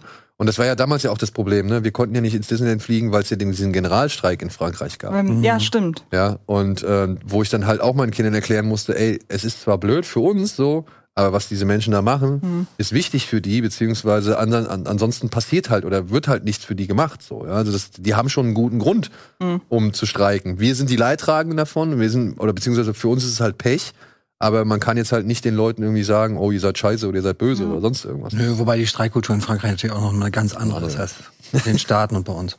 Ja, aber ich bin gespannt. Also ich, ich hoffe, dass jetzt auch, ich meine, dass die, dass die Einigung mit den Regisseuren nicht ein falsches Zeichen setzt, sondern eben, dass das entscheidende Zeichen eben ist, dass die Schauspieler auch sich solidarisieren Ja. und sagen, ey, nee, so geht's nicht weiter, das muss hier ein bisschen geändert werden und so weiter und so fort. Und es muss vor allem angepasst werden, weil es sind ja nach wie vor die gleichen Themen, die auch schon bei den Autoren irgendwie zum Thema waren, nämlich zum Beispiel, wie ist es mit Streaming? Ja, wie wird das beim Streaming vergütet und, und, und was kann man da so nachhinein noch irgendwie rausholen und so weiter und so fort. Wobei ich halt aber auch sage, dass die gesamte Branche einfach mal über ihre Preispolitik nachdenken sollte. Also das wäre ist, eine Idee. Ja. Kennt ihr diese ganze, diesen ganzen Ablauf von wie Serien geschrieben werden und solche Sachen? Dass ja dann am Anfang, ich hoffe, ich kriege das noch richtig zusammen, dass am Anfang da irgendwie junge Leute auf die Serie, auf die Drehbücher angesetzt werden, die dann nach ein, zwei, drei Folgen gekickt werden. Und dann haben sie gar keinen Einfluss mehr auf ein Projekt, das sie als Kreative angefangen haben, dürfen nicht ans Set und gar nichts, sehen dann irgendwie nach zwei, drei Jahren, was denn der Rest oder was denn die anderen Leute, die erfahreneren Leute, was die halt gemacht haben. Und es gab doch jetzt irgendeine Einigung mit diesen Nachwuchsautoren, die absolut frech war. Irgendwie, sie dürfen dann als unbezahlte Setrunner irgendwie oder, oder irgendwie sowas in der Art. Also ich, ich recherchiere das gleich noch mal in der Pause, aber es war von der Größenklasse so. Also es war auch wirklich unbezahlt. Aber ihr dürft dann immerhin am Set die und die Aufgabe machen. Es war irgendwas in dieser Größenordnung, wo man denkt, das ist ja fast schon hämisch. ja, das ist wirklich gut. Aber ihr dürftet dann immerhin sehen, wie das Set aussieht. Toll. Wo ich mir auch denke, wow, ja. ja, oder halt, ne, das, das hatten wir, beim, als wir das letztens mal schon mal thematisiert hatten, da gab's in einem Artikel, da hat so ein Autor gesagt, naja, ich kann nur über diesen Scheck, den mir Netflix schickt, auf dem ein Cent steht, kann ich halt nur lachen, weil ich halt irgendwann mal für eine öffentliche Fernsehanstalt Ja. eine Serie geschrieben Ja. habe, von der ich halt heute immer noch leben kann. So, ja. Also, äh, ja, also ich glaube, da muss ich einiges ändern und dringend, weil ich weiß nicht, wie lange ist der Streik jetzt schon am Start? Seit Anfang Mai? Mai. Also ein Monat. Ich könnte mir vorstellen, dass da schon ein paar Sachen jetzt irgendwie so einen Schmetterlingseffekt erzeugen. Ja, in Timetables, in denen ja irgendwelche Filme schon für Ende 2024 einen So festen es. Start Ja. haben, auf jeden Fall. Ja.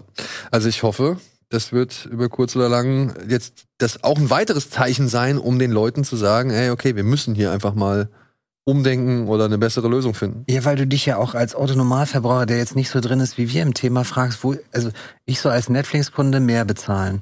Die Spirale wird da immer weiter gedreht und man fragt sich doch, wo kommt das Geld denn an? Das Ja. kann ja nicht nur bei Dwayne Johnson und Gal Gadot landen. Aber wahrscheinlich ist es dann am Ende doch so. Die jetzt schon wieder so ein Ding hat, ne? So, so, so, ein- so ein Prestige-Film. Habe ich gerade eine Nachricht gelesen mit irgendwie zwei, drei noch anderen Größen, also zwei großen Namen. Einer, der schon fertig ist oder einer, den, der noch, also Ich glaube, der soll noch kommen. Ist es dieser Heart of Stone oder? ja, ich glaube ja. Ja, das ist, glaube ich, auch wieder so ein Netflix-Ding. Ja, ja. Naja. Gut. Gut. Netflix, yeah. Deswegen ist es auch spannend zu sehen, ob sowas wie ein Remake zu Anaconda jemals äh, das Licht der Leinwand erblicken wird. Und dann natürlich auch, ob es dann wirklich, hast du es gelesen, wer dabei sein soll?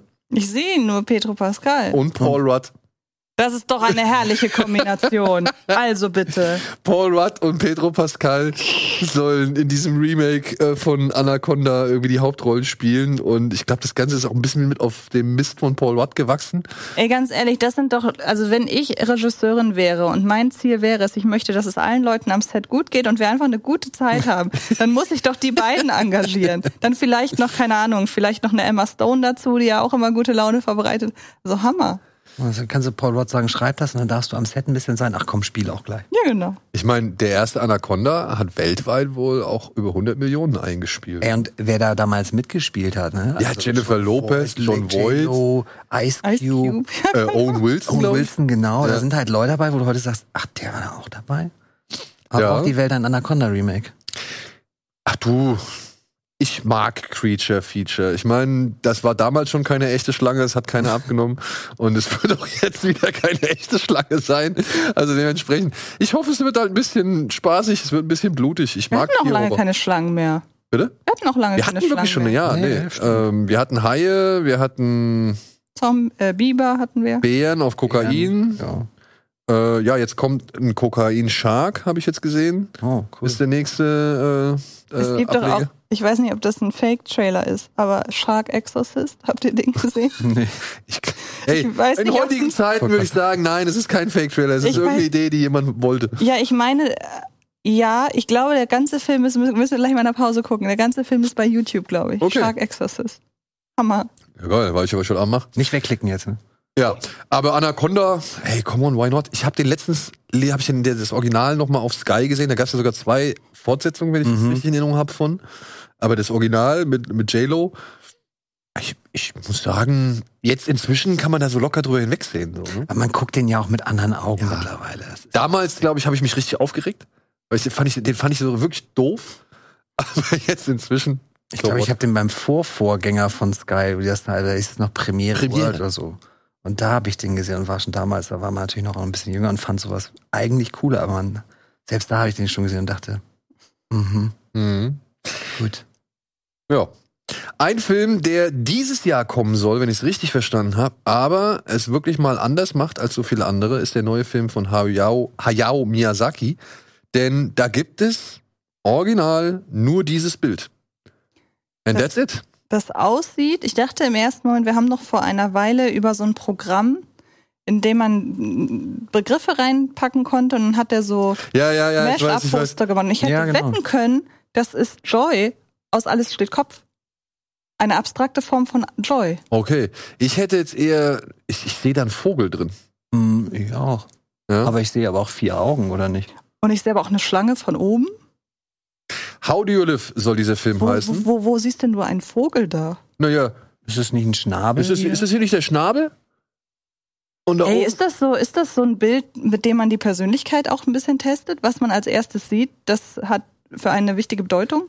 ein das- Rorschach oder so? Rohrschachtest. Ist das ein Rohrschachtest? Also guck mal, ich sehe hier so das Vogel, das Federkleid, Ja. dann hier den Schnabel. Warum da ein Auge drin ist, kann ich dir nicht sagen. Ja? Und das Ach so, ja, nein, also ja. Aber dann sind da vier. Du hast auch gerade vier Augen ich hab, gesagt, ich hab, ne? Also ich sehe nur drei, glaube ich, aber ich Ja, würde genau. dann ja davon ausgehen, dass da auch ein viertes Auge Die ist. gelben Dinger da oben und das Auge da unten. ja. Also ich meine, ich hoffe, also ich, wenn das jetzt wirklich ein, ein, ein, ein Lebewesen sein soll, ja, ich meine, der, der, der Film heißt How Do You Live, wir wissen nichts. Wenn es wirklich ein Lebewesen sein soll, dann ähm, könnte ich jetzt sagen, okay, das geht wieder so ein bisschen in die übernatürliche Richtung, so, ne? Also ein bisschen Totoro vielleicht, Pompoko, gut, das ist jetzt nicht von ihm, aber Vielleicht sind das auch Scheinwerfer oder so. Vielleicht Aber der, ähm, der, der, äh, ähm, der Schöpfer dieses Plakats, wie heißt der? Der hat schon seit, der arbeitet seit ähm, Noshika in the Valley of the Wind äh, für, für Ghibli und Miyazaki, ähm, Toshio Suzuki. Der hat von Miyazaki wohl persönlich ein Lob bekommen, was wohl nicht unbedingt Usus ist, der gesagt hat, das ist das beste Poster, was du jemals gemacht hast. Wow. Na, dann ist es natürlich grandios. Also, Und Ja. ähm, jetzt, jetzt, wo, wo du das sagst, sehe ich auch. Also Moment, ich sag das nicht, das sagt der Chef selbst. Ja? Ich weiß nicht, was er vorhat, aber er sagt halt, Trailer verraten zu viel und, und äh, mit Punkt. Bildern wollen sie jetzt nicht arbeiten, deswegen das ist alles, was wir bis zum Start von How Do You Live kriegen werden. Ich überlege mir gerade, wenn man das einmal so um 180 Grad dreht wegen Rorschach, ob man da auch was erkennen kann. Aber Ja, das, liebe Regie, seid ihr in der Lage, das zu drehen? Dann würden wir erstmal ein paar andere Bilder noch zeigen. Und wenn man den Film am Ende auch auf den Kopf guckt, Ja, ist eine ganz sowas. andere Handlung. Wir können auch einfach den Fernseher die drehen. ZuschauerInnen zu Hause, Sie können das natürlich, ne? Also ihr könnt ja einfach euch Jetzt ist es auf da, Handstand. auf jeden Fall. Ja. Ah, guck mal hier. Was, was gibt es das für ein. Ah, bleibt bei mir für. Ja. Also, Obwohl, jetzt hast du da unten dieses, dieses blaue Ding. Es könnte Mhm. auch so ein Männchen sein, ne? Ja, das dachte ich auch gerade. So, so, so, ein- so, ein- so, eine, so eine, wie heißt denn das? Ein Zahnfee? Keine Ahnung. So ist Ach, cool. guck mal. Gibt's ganz, ganz neue. Jetzt könnte es wieder die Schlange sein, ja, das Gelbe. die ne? Schlange gegen die Zahnfee. Ja. Jetzt sehe ich die Schlange auch zum ersten Mal, ja. Jetzt ist es Das ist Donald super. Duck, der Ey, fliegt so. wir haben doch jetzt eigentlich schon ähm, billig oder willig, auf jeden Fall willig. Und ich möchte mir das Ja. auf jeden Fall zu Hause aufhängen. Ja. Und vielleicht ist das auch sowas wie so ähm, zum Beispiel The Serious Man von den Coens, den man ja ne, je nach Stimmung unterschiedlich deutet, als Komödie oder als Drama. Vielleicht ist das auch so ein Poster, wenn man morgens aufwacht und hat gute Laune, sieht man da was ganz anderes, Ja. als wenn man sch äh, schlechte Laune hat.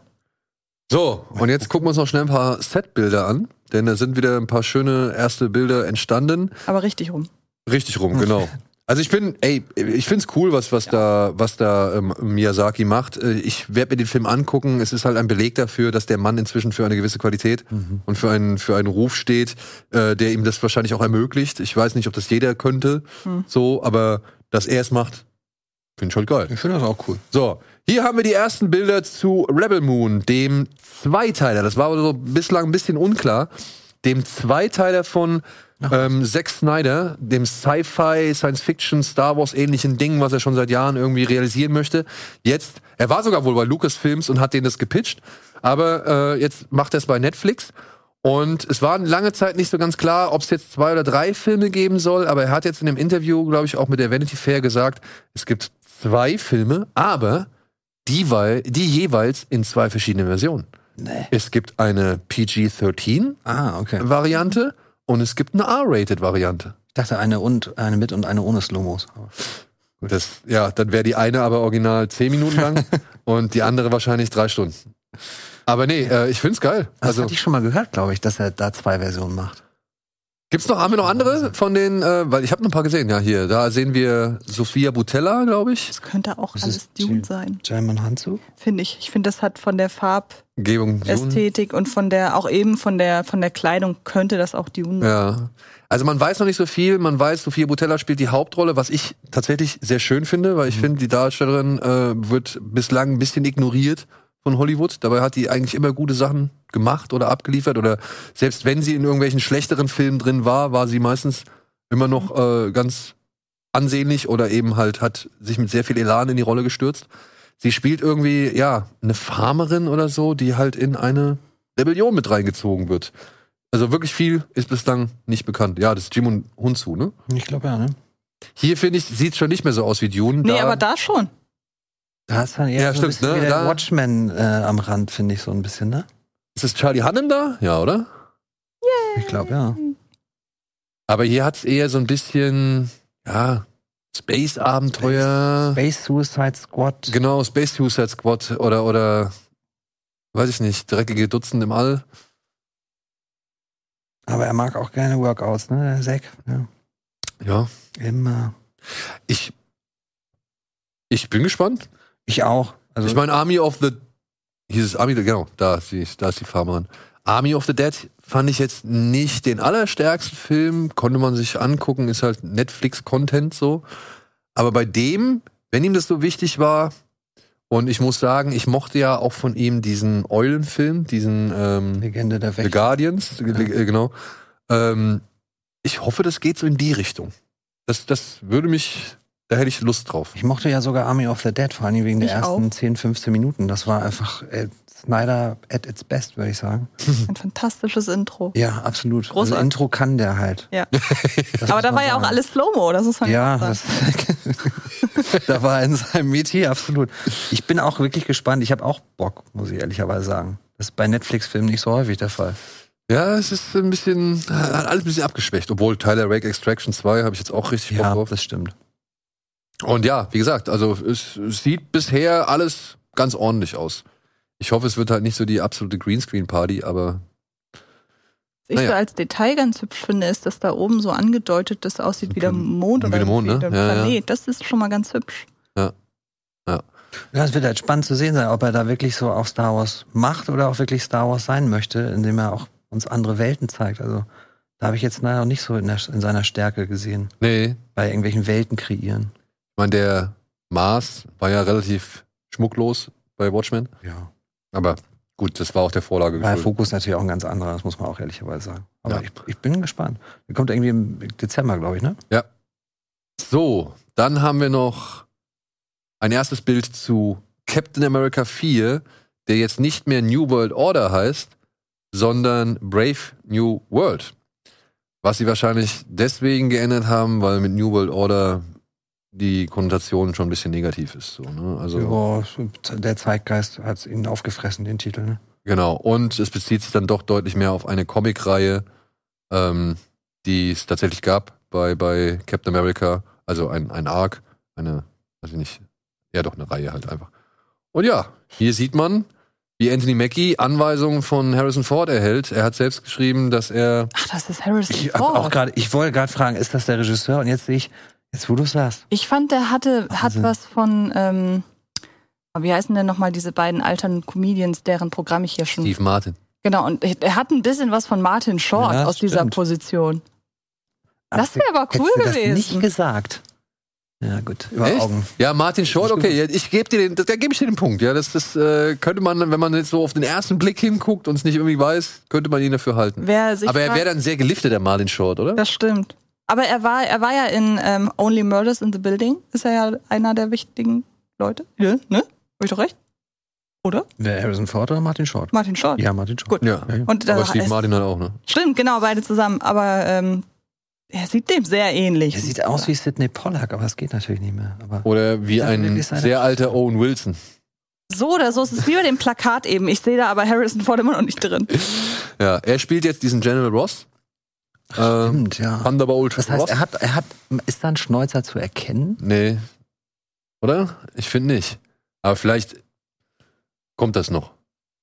Machen Sie mit CGI rein, das klappt immer gut mit. Harrison Ford mit Bart. Haben wir Harrison Ford schon jemals mit Bart gesehen irgendwie? Also mit so einem richtigen Schnorres? Nur mit dem Schnäuzer nicht, nee. Ruf der Wildnis hat einen Vollbart, glaube ich, ne? Ja, wenn dann Vollbart, ja. Aber sonst, nee. Ja. Brave New World ist jetzt Captain America 4. Gut. Gucken wir mal. Habt ihr jetzt nach Falcon and the Winter Soldier Bock auf Captain America 4? Nicht unbedingt. Also was heißt nicht unbedingt? Ich guck's mir natürlich an, aber äh, es ist jetzt nicht mehr so wie zum Beispiel nach äh, Winter Soldier, also Ja. dem, dem Film, wo ich gedacht habe, ja geil, jetzt gib mir bloß den nächsten. Ja. Ja. So, und dann haben wir noch einen anderen Feldherren oder einen anderen General, der jetzt ein erstes Bild von sich äh, preisgegeben hat. Joaquin Phoenix spielt Napoleon. Welcher ist er denn? Ich glaube, Da. Ja, erkenne ich von hier aus jetzt nicht. Ich glaube dem einfach mal. Ridley Scott dreht einen Film über Napoleon. Ja. Und man weiß nichts. Man weiß wirklich nichts. ja gut. Aber ich gehe davon aus, dass wir auf jeden Fall eine richtig fette Schlacht sehen werden. Kann er ja immer von noch. Daniel, ja, okay, machen wir. Nach The Last Duel, da fand ich das alles auch nicht mehr, auch nicht so schlecht. Stimmt, Last Duel hatte so ein paar richtig harte Ja. Szenen. Mhm. Ja, da hab ich gar, den muss ich mal wieder gucken. Mhm. Stimmt, den muss ich mal wieder gucken. Da habe ich, da hab ich jetzt richtig Bock drauf. Geil. Dann macht er doch ein ja Double so mit stark, deswegen bin ich The bei, Last Duel und äh, Vampire's Kiss. Sehr schönes Double. Ja, Das ist interessantes Double. also äh, krasse Gegensätze, aber ja. Was will mir jetzt Ridley Scott Neues über Napoleon erzählen? Das ist Mm, halt meine Frage, die ich mir stelle. ja, da gebe ich dir recht. Also es ist nicht das spannendste Thema, glaube Nee. ich. Vor Also- allem, wenn du halt willst, dass da viele Leute reingehen. Auf der anderen Seite ist es ein Ridley Scott-Film. Es ist aber auch doch ein Apple-Film, ne? ja? Ich meine, Ja, ja, ich meine auch. Das musst du Mhm. mal googeln, aber ich meine, der landet bei Apple TV. Ja gut, Platz. dann, dann ist ja eh alles Dann egal. ist ihm, ja- dann kann das auch noch eine Miniserie oder sonst irgendwas werden. Und dann wissen wir aber auf jeden Fall mal, dass vielleicht ein Ridley Scott-Film rauskommt, gleich im Director's Cut. Das wäre ja mal was. aber ansonsten frage ich mich halt wirklich, ich brauche jetzt, es gab ja mal vor, boah, schieß mich tot Jahren so ein, so ein, so ein Sechsteiler im ZDF und der war ja schon breit.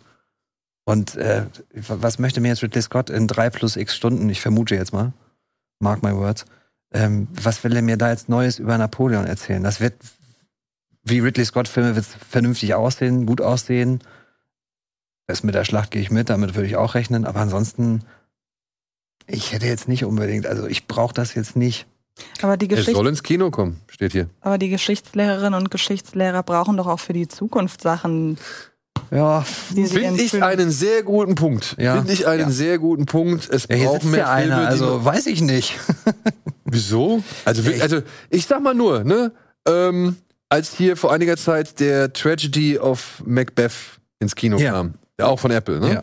habe ich mir gedacht, als ich den im Kino gesehen habe, Der ist super für den englischen Unterricht. geil, Ja. ja, cool. Da musst du jetzt endlich mal nicht mehr die alte Polanski, den alten Polanski-Schinken da rausholen, so, sondern kannst jetzt mal mir was Neues, Frisches zeigen. Ja. Ja, Ja. gut, den Punkt gebe ich euch. Das ist ein guter Einstieg, das stimmt. Deswegen, und vielleicht gibt's hier einen Film, der, ich würde nicht behaupten, historisch absolut korrekt ist. Weil. Hast du bei, bei äh, Ridley Scott schon hier und da mal miterlebt. Aber ja, trotzdem vielleicht ein Film, der dann für den Geschichtsunterricht oder für den Schulunterricht mal wieder eine neue Farbe oder eine Stimmung reinbringt.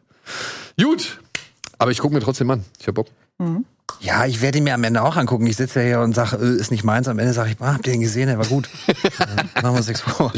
Ja, gut. Mal gucken, ob du das auch zu einem der anderen Filme sagst, die wir jetzt hier gleich besprechen werden. Das waren erstmal unsere News. Wir machen noch einen kurzen Break, dann geht's weiter mit den Neustarts für diese Woche.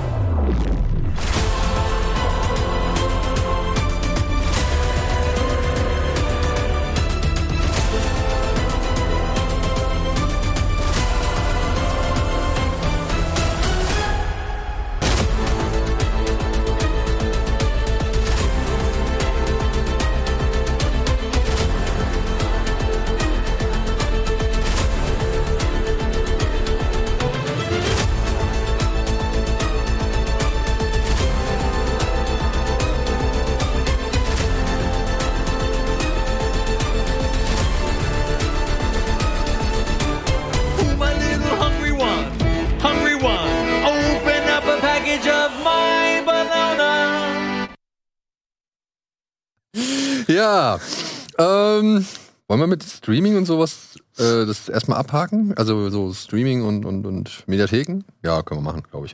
Ich würde als allererstes kurz schnell mal die Mediathekentipps für diese Woche ins Rennen schmeißen.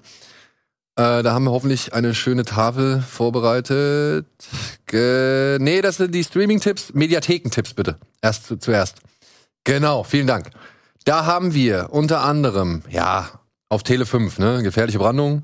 Keanu Reeves als FBI-Agent auf der Jagd nach irgendwelchen Bankräubern, die er im Surfermilieu vermutet. Deswegen lässt er sich zum Surfer ausbilden, freundet sich mit einer Clique an und ganz speziell mit dem Anführer dieser Clique und auch mit der Ex-Freundin von dem Anführer. Und das führt halt natürlich zu eine Menge Komplikationen und Problemen. Immer noch meiner Ansicht nach ein großartiger Actionfilm. Von Catherine Bigelow. Hast du den mal gesehen? Ja. Und das äh, fantastische Remake mit Clemens Schick Oh ja. damals. Ah, ja, ja, ja. Aber der hatte einen coolen Anfangsstand. Ey, ich, die Stunts sind ja nicht das Problem. Und das fand ich so schade. Ich hätte mir diesen Film als Stunt-Doku total gerne ja. angeguckt. Also als Stunt-Doku hätte ich das auch gern gesehen. Als Film ist es einfach eine Katastrophe. Point Break. Da habe ich Und Clemens wie heißt der, dazu wie heißt der hier, äh, Edgar Ramirez ist halt auch für mich ein, ein Beleg dafür, dass man halt einfach nur manchmal, weiß nicht, einen Stellvertreter braucht. Der, Den stellt man da hin, hier, tu mal irgendwas, das reicht schon. Ja, und dann gibt's auf Tele 5 noch Apocalypse Now, müssen wir jetzt auch nicht groß drüber reden, aber was ich, oder weshalb ich den jetzt mal mit draufgenommen habe, das ist die Kinofassung. Okay. Das ist die alte Fassung, also die noch nicht so lang ist und die auch noch die alte Synchro hat, also beziehungsweise die alten Stimmen, die ich meiner Ansicht nach immer noch ein bisschen mehr mag und ein bisschen, ja, einfach, das ist die Version, mit der ich aufgewachsen bin und äh, die hat sich bei mir immer noch ein bisschen größer ins Herz gebrannt. Dann gibt es auf Arte eine Dokumentation über Billy Wilder, Regisseur von unter anderem Manche mögen's heiß oder das Apartment, glaube ich, war er auch, hat er auch gemacht. Und ähm, ja, vielleicht für den ein oder anderen Filminteressierten mal gut. Ich meine, ich mag diese Arte-Dokus, weil da die kriegt man halt gut. immer ähm, relativ kompakt das, das Wichtigste von einem mit. Und wenn man halt irgendwie dann Bock auf denjenigen hat oder sich noch weiter informieren möchte, kriegt man bestimmt auch noch die ein oder andere Doku. Aber so mal als kleinen, als kleine Zusammenfassung zu einzelnen Personen finde ich die immer ganz äh, anschaubar. Und dann gibt es noch eine Dokumentation, die habe ich gesehen, die habe ich noch nicht gesehen, aber ich habe sie entdeckt äh, in der ARD. Mein liebster Krieg, eine Kindheit hinter dem eisernen Vorhang. Der ist von einer, ähm, oh Gott, einer Filmemacherin aus Lettland. Und die beschreibt halt ihre Kindheit in Lettland unter der russischen Führung. Und das Ganze wird mit so Scherenschnitt-Animationen unter anderem ähm, animiert. Also so ein bisschen Waltz with Bashir. Mhm. äh, Für ein anderes Thema, beziehungsweise also eine Herangehensweise wie bei Waltz with Bashir, dass man versucht halt auch mit Animationen etwas äh, zu verdeutlichen und zu vermitteln. Ich habe da mal kurz reingeguckt und ich fand das schon interessant, vor allem weil halt, wie gesagt, das zu einem Zeitpunkt spielt, als die Sowjetunion ja noch intakt war und, und, und äh, noch einen viel größeren Einflussbereich hat. Und ähm, das ist erstaunlich zu sehen, wie damals auch so eine gewisse Indoktrinierung und so Mhm. stattgefunden hat und wie sie das erlebt hat und so. Deswegen, also ich hab, hab ich mal auf die Liste gesetzt, weil ich mir gedacht habe, vielleicht interessiert das Klingt auch mehrere. Menschen als nur mich. Ja, haben wir ein breites Spektrum. So. Und dann haben wir ein paar Streaming-Tipps. Die würde ich jetzt auch noch mal relativ schnell abhandeln. Seit gestern ist einer der erfolgreichsten Filme aller Zeiten jetzt auch auf Disney Plus erhältlich. Avatar: The Way of Water. Wir haben uns schon dazu geäußert, oder? Ich glaube, ich noch nicht, aber ich sag das, was alle sagen, dass der halt tolle Bilder hat und von der Story dann doch eher. Los. Ja, aber war auch mal ganz nett, mal wieder einfach nur sich mal wieder verlieren zu können in Bildern. Ja. Und er- wäre der die, von der von der Bildgewalt her die ganze Zeit die zweite Stunde gewesen, wäre ich auch noch mal ins Kino gegangen. Aber ähm, fand Ja, die- ich halt nicht. Die Wasser, die Wasserstunde nenne ich sie mal, die war halt Die spektakulär. Fake-Unterwasser-Doku von, von Ja. Pandora, die möchte ich halt Ja. auch immer noch sehen. ja. Wie, wie stehst du zum zweiten? Ich muss ja sagen, da hat mich James Cameron das erste Mal wirklich enttäuscht, weil ich volles Pferd darauf gesetzt hatte, dass er, wenn einer Sequels kann, dann er. Und dass er mir dann quasi nochmal die gleiche Geschichte erzählt, mit eigentlich ja auch gleichen Figuren und das nicht von der Stelle kommt inhaltlich, das ist ja alles schön und gut. Aber der ist halt visuell schon einnehmend. Ja. Das muss man sagen. Ja. Aber ich habe, also ich weiß nicht, wie es bei euch ist, ich habe Avatar halt auch nur einmal gesehen. Ich habe jetzt keinen Bedarf, äh, The Way of Water noch ein zweites Mal zu sehen. Oh doch, ich guck mir den. Ich werde mir den mal in Etappen wahrscheinlich anschauen, aber ähm, ich habe ich hab ein bisschen Bock auf den nochmal. Also ich bin gespannt, wie der jetzt halt so im Heimkino, Hm. auf dem 4K-Fernseher und so, Das wie der da stimmt. wirkt. Das stimmt. Also der, ich finde die Veröffentlichungspolitik interessant, dass der irgendwie zum digitalen Kaufen schon seit April raus ist, jetzt bei Disney Plus dann kommt und ich glaube physisch erst im Juli oder so. ja, aber die, die, die wurden aber schon angekündigt, ne? Ja, genau. Aber ich finde das so, also das ist halt auch wieder so ein, so ein Trend, den ich als jemand, der noch ab und zu physisch auch mal gerne was in der Hand hat, schade finde. Ich frage mich, ob Avatar so ein Film ist, den man als den man physisch haben möchte irgendwie, weil ich habe so ein bisschen das Gefühl, dass die klar der Konsum physischer Medien geht ja zurück, Mhm. geht immer mehr zum Streaming hin. Und ich habe den Eindruck, dass wenn was auf DVD und Blu-ray erscheint, dann macht man sich erst recht Gedanken. Also ich habe das Gefühl, es gab noch nie so viele Steelbooks wie früher oder noch nie so Mhm. viele Mediabooks wie früher, was ich auch, ich weiß gar nicht mehr, wann ich mir darüber Gedanken gemacht habe. Ich kann auch sein, im, im Zuge dessen, dass ich äh, da Vampire's Kiss mir geholt habe, dass ich dachte, das ist ja eigentlich der perfekte Markt, weil das sind ja diese Liebhaberfilme und die wollen die Liebhaberinnen und Liebhaber dann eben nicht nur streamen, sondern auch besitzen. Aber sowas wie Avatar, dass man vielleicht durch den Film ein bisschen Unrecht, aber den man jetzt vielleicht eher dann doch konsumiert wie ein Netflix-Film XY. Ich wollte jetzt gerade Red Notice, aber es ist aber gemein, als Vergleich den heranzuziehen wie Avatar. Aber dass dann, dass das dann doch die Leute, die auf der einen Seite ins Kino gehen für die Bilder, aber die Leute, die sagen, wir warten, bis der nach Hause kommt, ob die sich dann die Blu-ray holen? Also ich habe ja das Gefühl, und ich könnte mir halt auch vorstellen, dass das wieder ein, ein Tick, ein Tick, nicht entscheidend oder so wie früher, aber ein Tick zunimmt, Mhm. denn jetzt wirklich auch mehrere Streaming-Anbieter, so wie Netflix, irgendwie äh, feststellen, hm, unter den bisherigen Konditionen können wir es vielleicht nicht alles mehr so machen. Und die Filme kosten ja auch Geld, die wir privat, also die wir halt so für unseren Streaming-Dienst äh, extra produzieren oder die Serien. Ähm, ich könnte mir vorstellen, dass der Heimkinomarkt noch mal so eine kleine so, einen- so einen kleinen Anstieg erlebt, weil halt viele Leute jetzt sagen, nun, gut, ich gucke auf Netflix jetzt halt auch nur einmal im Monat, so dafür dann 30 Euro zahlen, weiß ich nicht. Dann hole ich mir doch lieber einfach eine Blu-ray. Und ich hatte neulich den äh, seltenen Fall zu Hause, dass wir mal aufgrund einer Vodafone-Störung einen ganzen Tag lang kein Internet hatten. Und dann dachte ich mir, ja Mensch, Gott sei Dank hast du nicht nur die Streamingdienste zu Hause, sondern auch noch ein Riesen egal. Und das ist natürlich, ich finde, es ist das Totschlagargument, wenn ich äh, Partei ergreife für Speziell, physische wenn du Medien. Vodafone-Kunde bist. Wobei, okay, Ich wir hab, hatten das ey, Vodafone, hier. Ja. Wir hatten das Toi Toi Toi jetzt das erste Mal so extrem lang. Also bei uns war es halt wirklich den ganzen Tag. Und dann merke ich erst, was alles nicht ging. Kein YouTube, kein Spotify, kein nix. Aber wie gesagt, die Filme, die nimmt man mir nicht weg. Auch wenn irgendwelche Streaming äh, irgendwann die Rechte zum Beispiel nicht mehr haben. Jetzt hier, die ganze Disney-Sache, da Genau. habt ihr, glaube ich, vorletzte Woche Ja, drüber gesprochen, Mhm. dass Disney ja jetzt so ein paar Sachen einfach dann vom Vor allem Dienst diese nimmt. Exklusivsachen, die Genau. nicht veröffentlicht sind. Und dann denke ich mir auch, die solltet ihr dann eigentlich auf Blu-ray rausbringen, weil die Leute, die meinetwegen dann auch in limitierter Stückzahl, weil offenbar waren das ja keine Streaming-Hits, also so groß wird die Nachfrage dann beim physischen Medium auch nicht sein. Aber die Leute, die den mochten, die sollen, finde ich, die Möglichkeit haben, den irgendwie noch zu beziehen. Und ich glaube, du hattest die sehr kluge Idee zu sagen, dann kann man den ja vorher noch mal kurz für einen gewissen Zeitraum als Kauftitel anbieten. Ja, Bevor genau. sie den runternehmen, die, die ihn haben wollen, zahlen meinetwegen 3,99, dann haben die den. Ja, So. wobei du dann halt auch nur die Nutzungsrechte hast, ne? Also, wenn ich das richtig verstanden habe. Also können sie dir auch jederzeit wieder entziehen. Aber Hm. ja, ich verstehe es auch nicht. Ich habe jetzt gerade wieder auch ein, zwei Leute mitbekommen, die wollten sich Princess angucken auf Disney, der ja auch nicht verkehrt ist, also der Sagt in Ordnung ist. Das ist dieser The Raid mit einer Prinzessin. Nur so. die kämpft sich halt nicht von unten nach oben, sondern sie muss von oben nach unten Ah, kämpfen. okay. Hab ich noch nicht gesehen. Mit der Zoe King, glaube ich, heißt Ja, die kenne ich. Und ey, der war in Ordnung. Der hat, eine, der hatte tatsächlich eine überraschende Härte gehabt für einen Disney-Film. Okay. So. Dafür, dass du halt hörst, es ist eine Prinzessin, die sich nach unten kämpft. ähm, und war auch so von den, von den Choreografien nicht schlecht. Es war nach wie vor ein Disney-Film. Ich will Okay. es nicht irgendwie schöner reden, als es ist. Aber der war in Ordnung. Der war in Ordnung. Der hat einen Spaß gemacht. So. Und den haben sie jetzt aber Den haben sie runtergenommen? aufgekickt. Was ich halt ein bisschen schade finde. Ja. Und ja, ich meine, für viele Leute, die sich dann den Film nochmal angucken wollen, ich weiß nicht, was sie für Alternativen haben, wenn es den halt dann eben nicht auf Blu-ray gibt. Ich denke mal, die werden dann halt ins Netz gehen und gucken, ob es den dann irgendwo da illegal gibt. So, und ich weiß auch nicht, ob das der Sinn der Sache sein kann. Weil ich finde halt auch, dass diese Ankündigung, dass Disney da irgendwie so ein bisschen was rausnimmt, dass die, glaube ich, schon verstärkt für das Interesse dieser Sachen gesorgt hat. Mhm. Ja, weil ich wollte jetzt zum Beispiel unbedingt noch mal diesen One and Only Ivan sehen, weil Brian Ja, ich Cranston da so Werbung Also so ein rührendes Statement für diesen Film. Ja.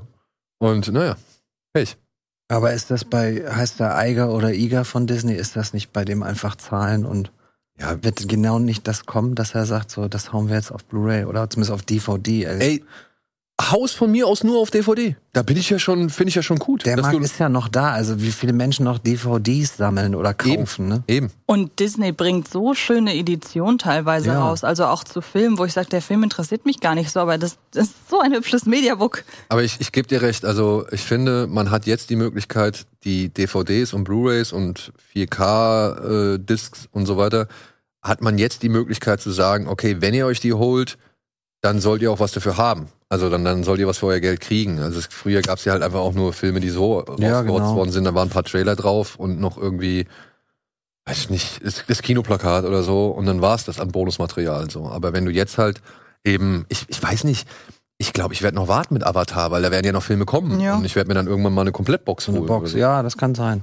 Aber ich habe jetzt auch bei der, bei der VÖ fürs Physische habe ich auch schon wieder gesehen, dass es 4K und Blu-ray gibt und dann noch 3D und Bluray separat und das, das finde ich dann halt auch wieder schwierig, weil du natürlich, musst du dir ja, wenn du wirklich physischer Sammler bist und du willst halt 3D noch haben zu Hause, musst du ja wieder beides kaufen. Ja. Aus Zahlensicht natürlich schlau, aus Verbrauchersicht Ja. doof. Geld machst du nicht mit der Kuh, das machst du mit der Milch. Das ist wohl wahr, ja. Ja, so, dann. Frisch aus dem Kino. Also es ist noch keine. Wann war's? Das war am Anfang des Jahres, ne? Kürzer, Creed drei? oder? März? März? Ja, okay. April?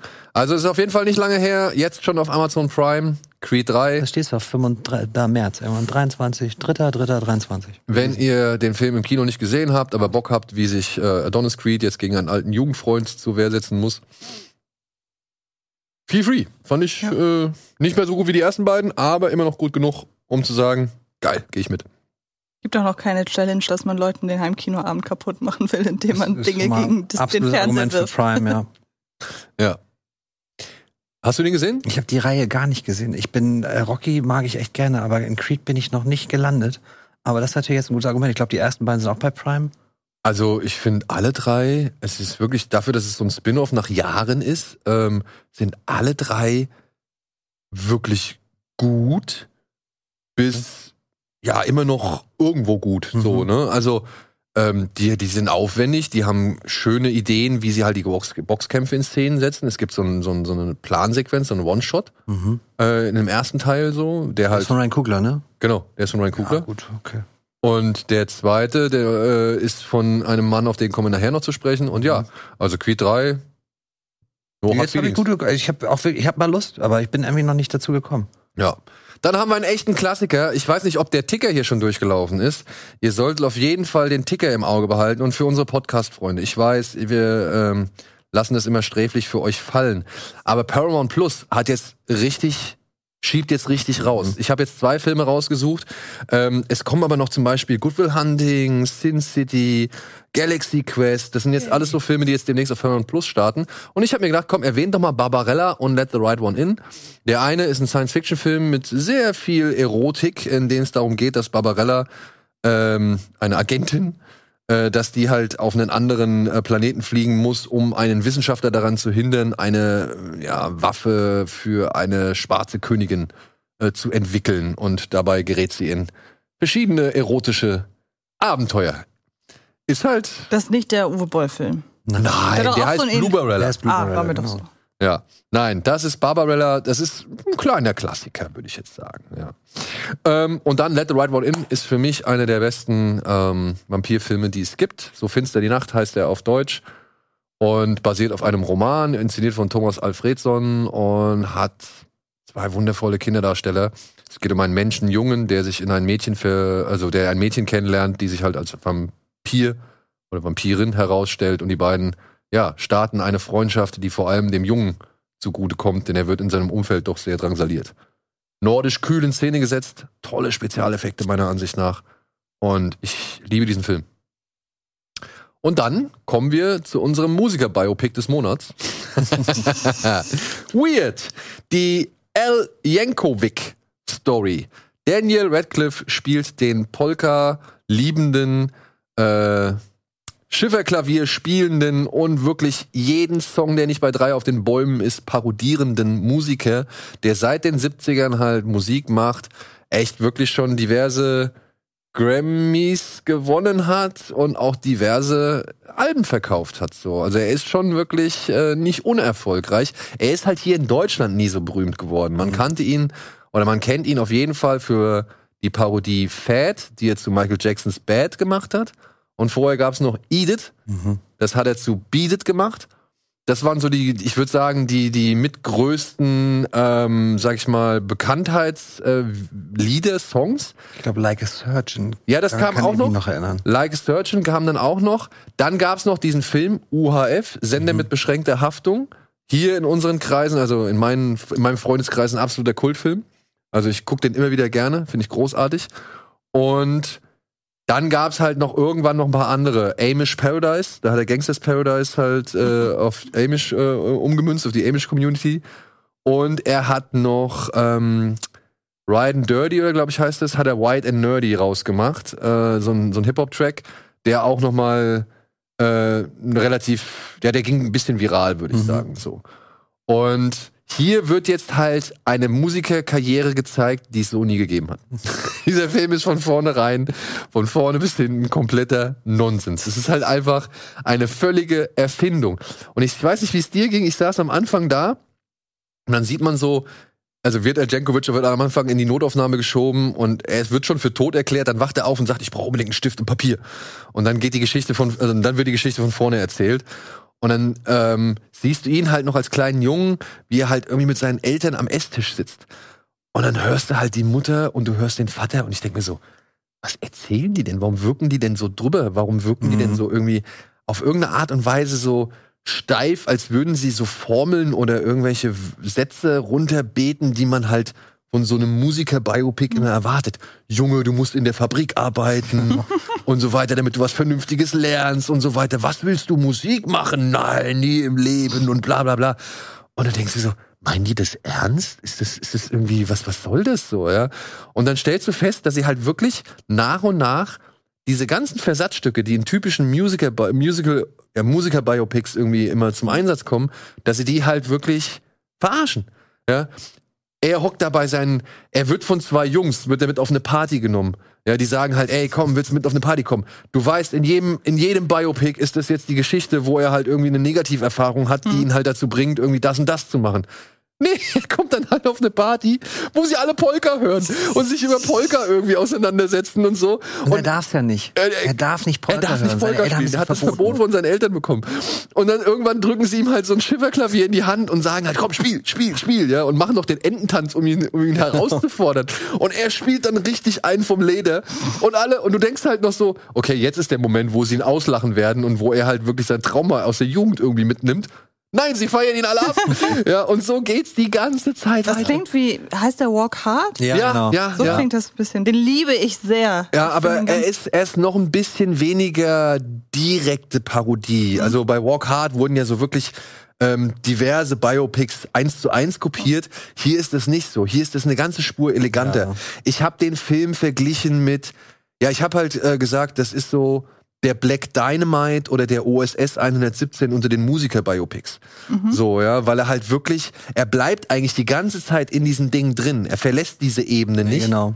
ja, und, und nimmt sich da halt auch dementsprechend ernst, aber nimmt alles andere halt nicht ernst so. Also es ist wirklich eine schöne, eine schöne Hommage an eben Weird Al Jankovic und an, an all die Dinge, die er gemacht hat.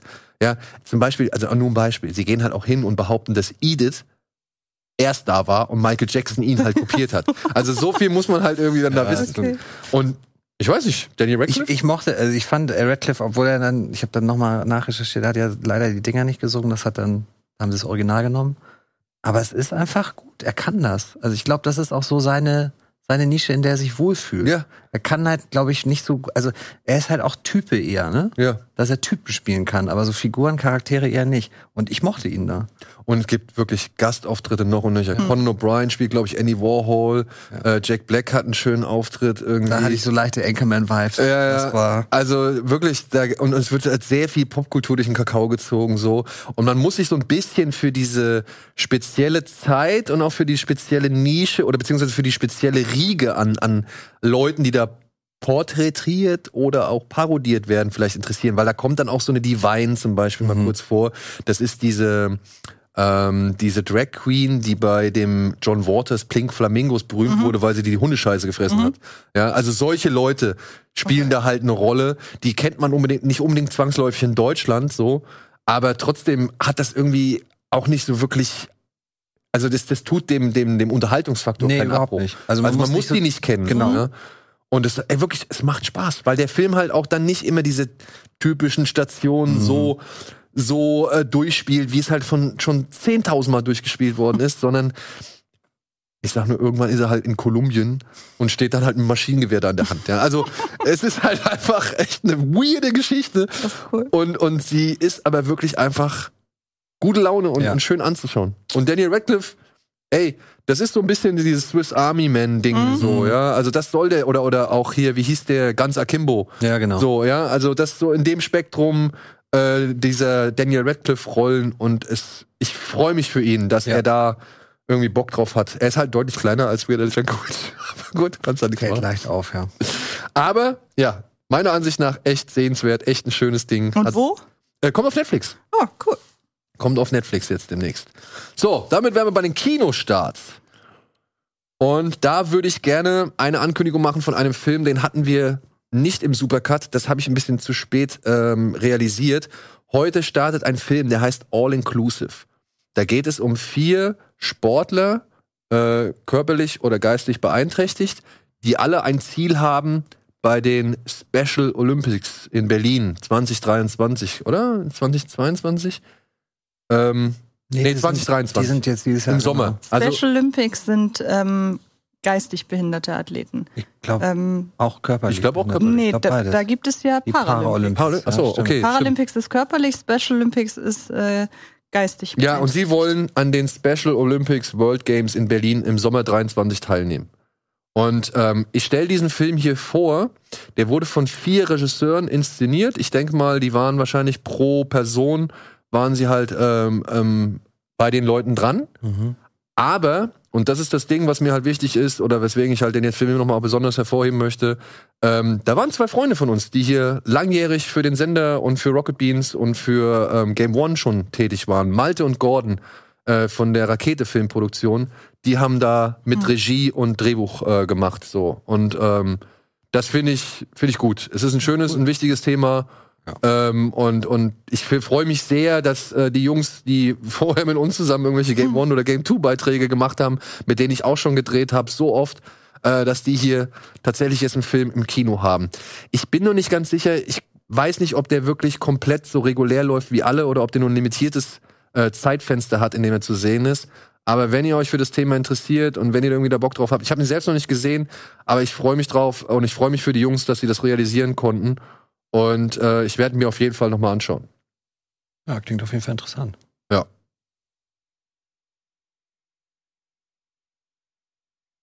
Cool, cool, cool. So, dann haben wir einen Film ähm, namens The Adults mit Michael Sarah, der einen jungen Mann spielt, der zurück in seine Heimatstadt kommt, der irgendwie das Ding hat oder das Problem hat, dass er nie erwachsen geworden ist, so richtig, ja. Und jetzt kommt er zurück und versucht so ein bisschen mit seinen Schwestern irgendwie wieder zu connecten und gleichzeitig aber auch seine alte Pokerrunde wieder äh, an den Start zu bringen, um halt irgendwie so ein bisschen die einzigen Skills nochmal unter Beweis stellen zu können, die er so seiner Ansicht nach hat.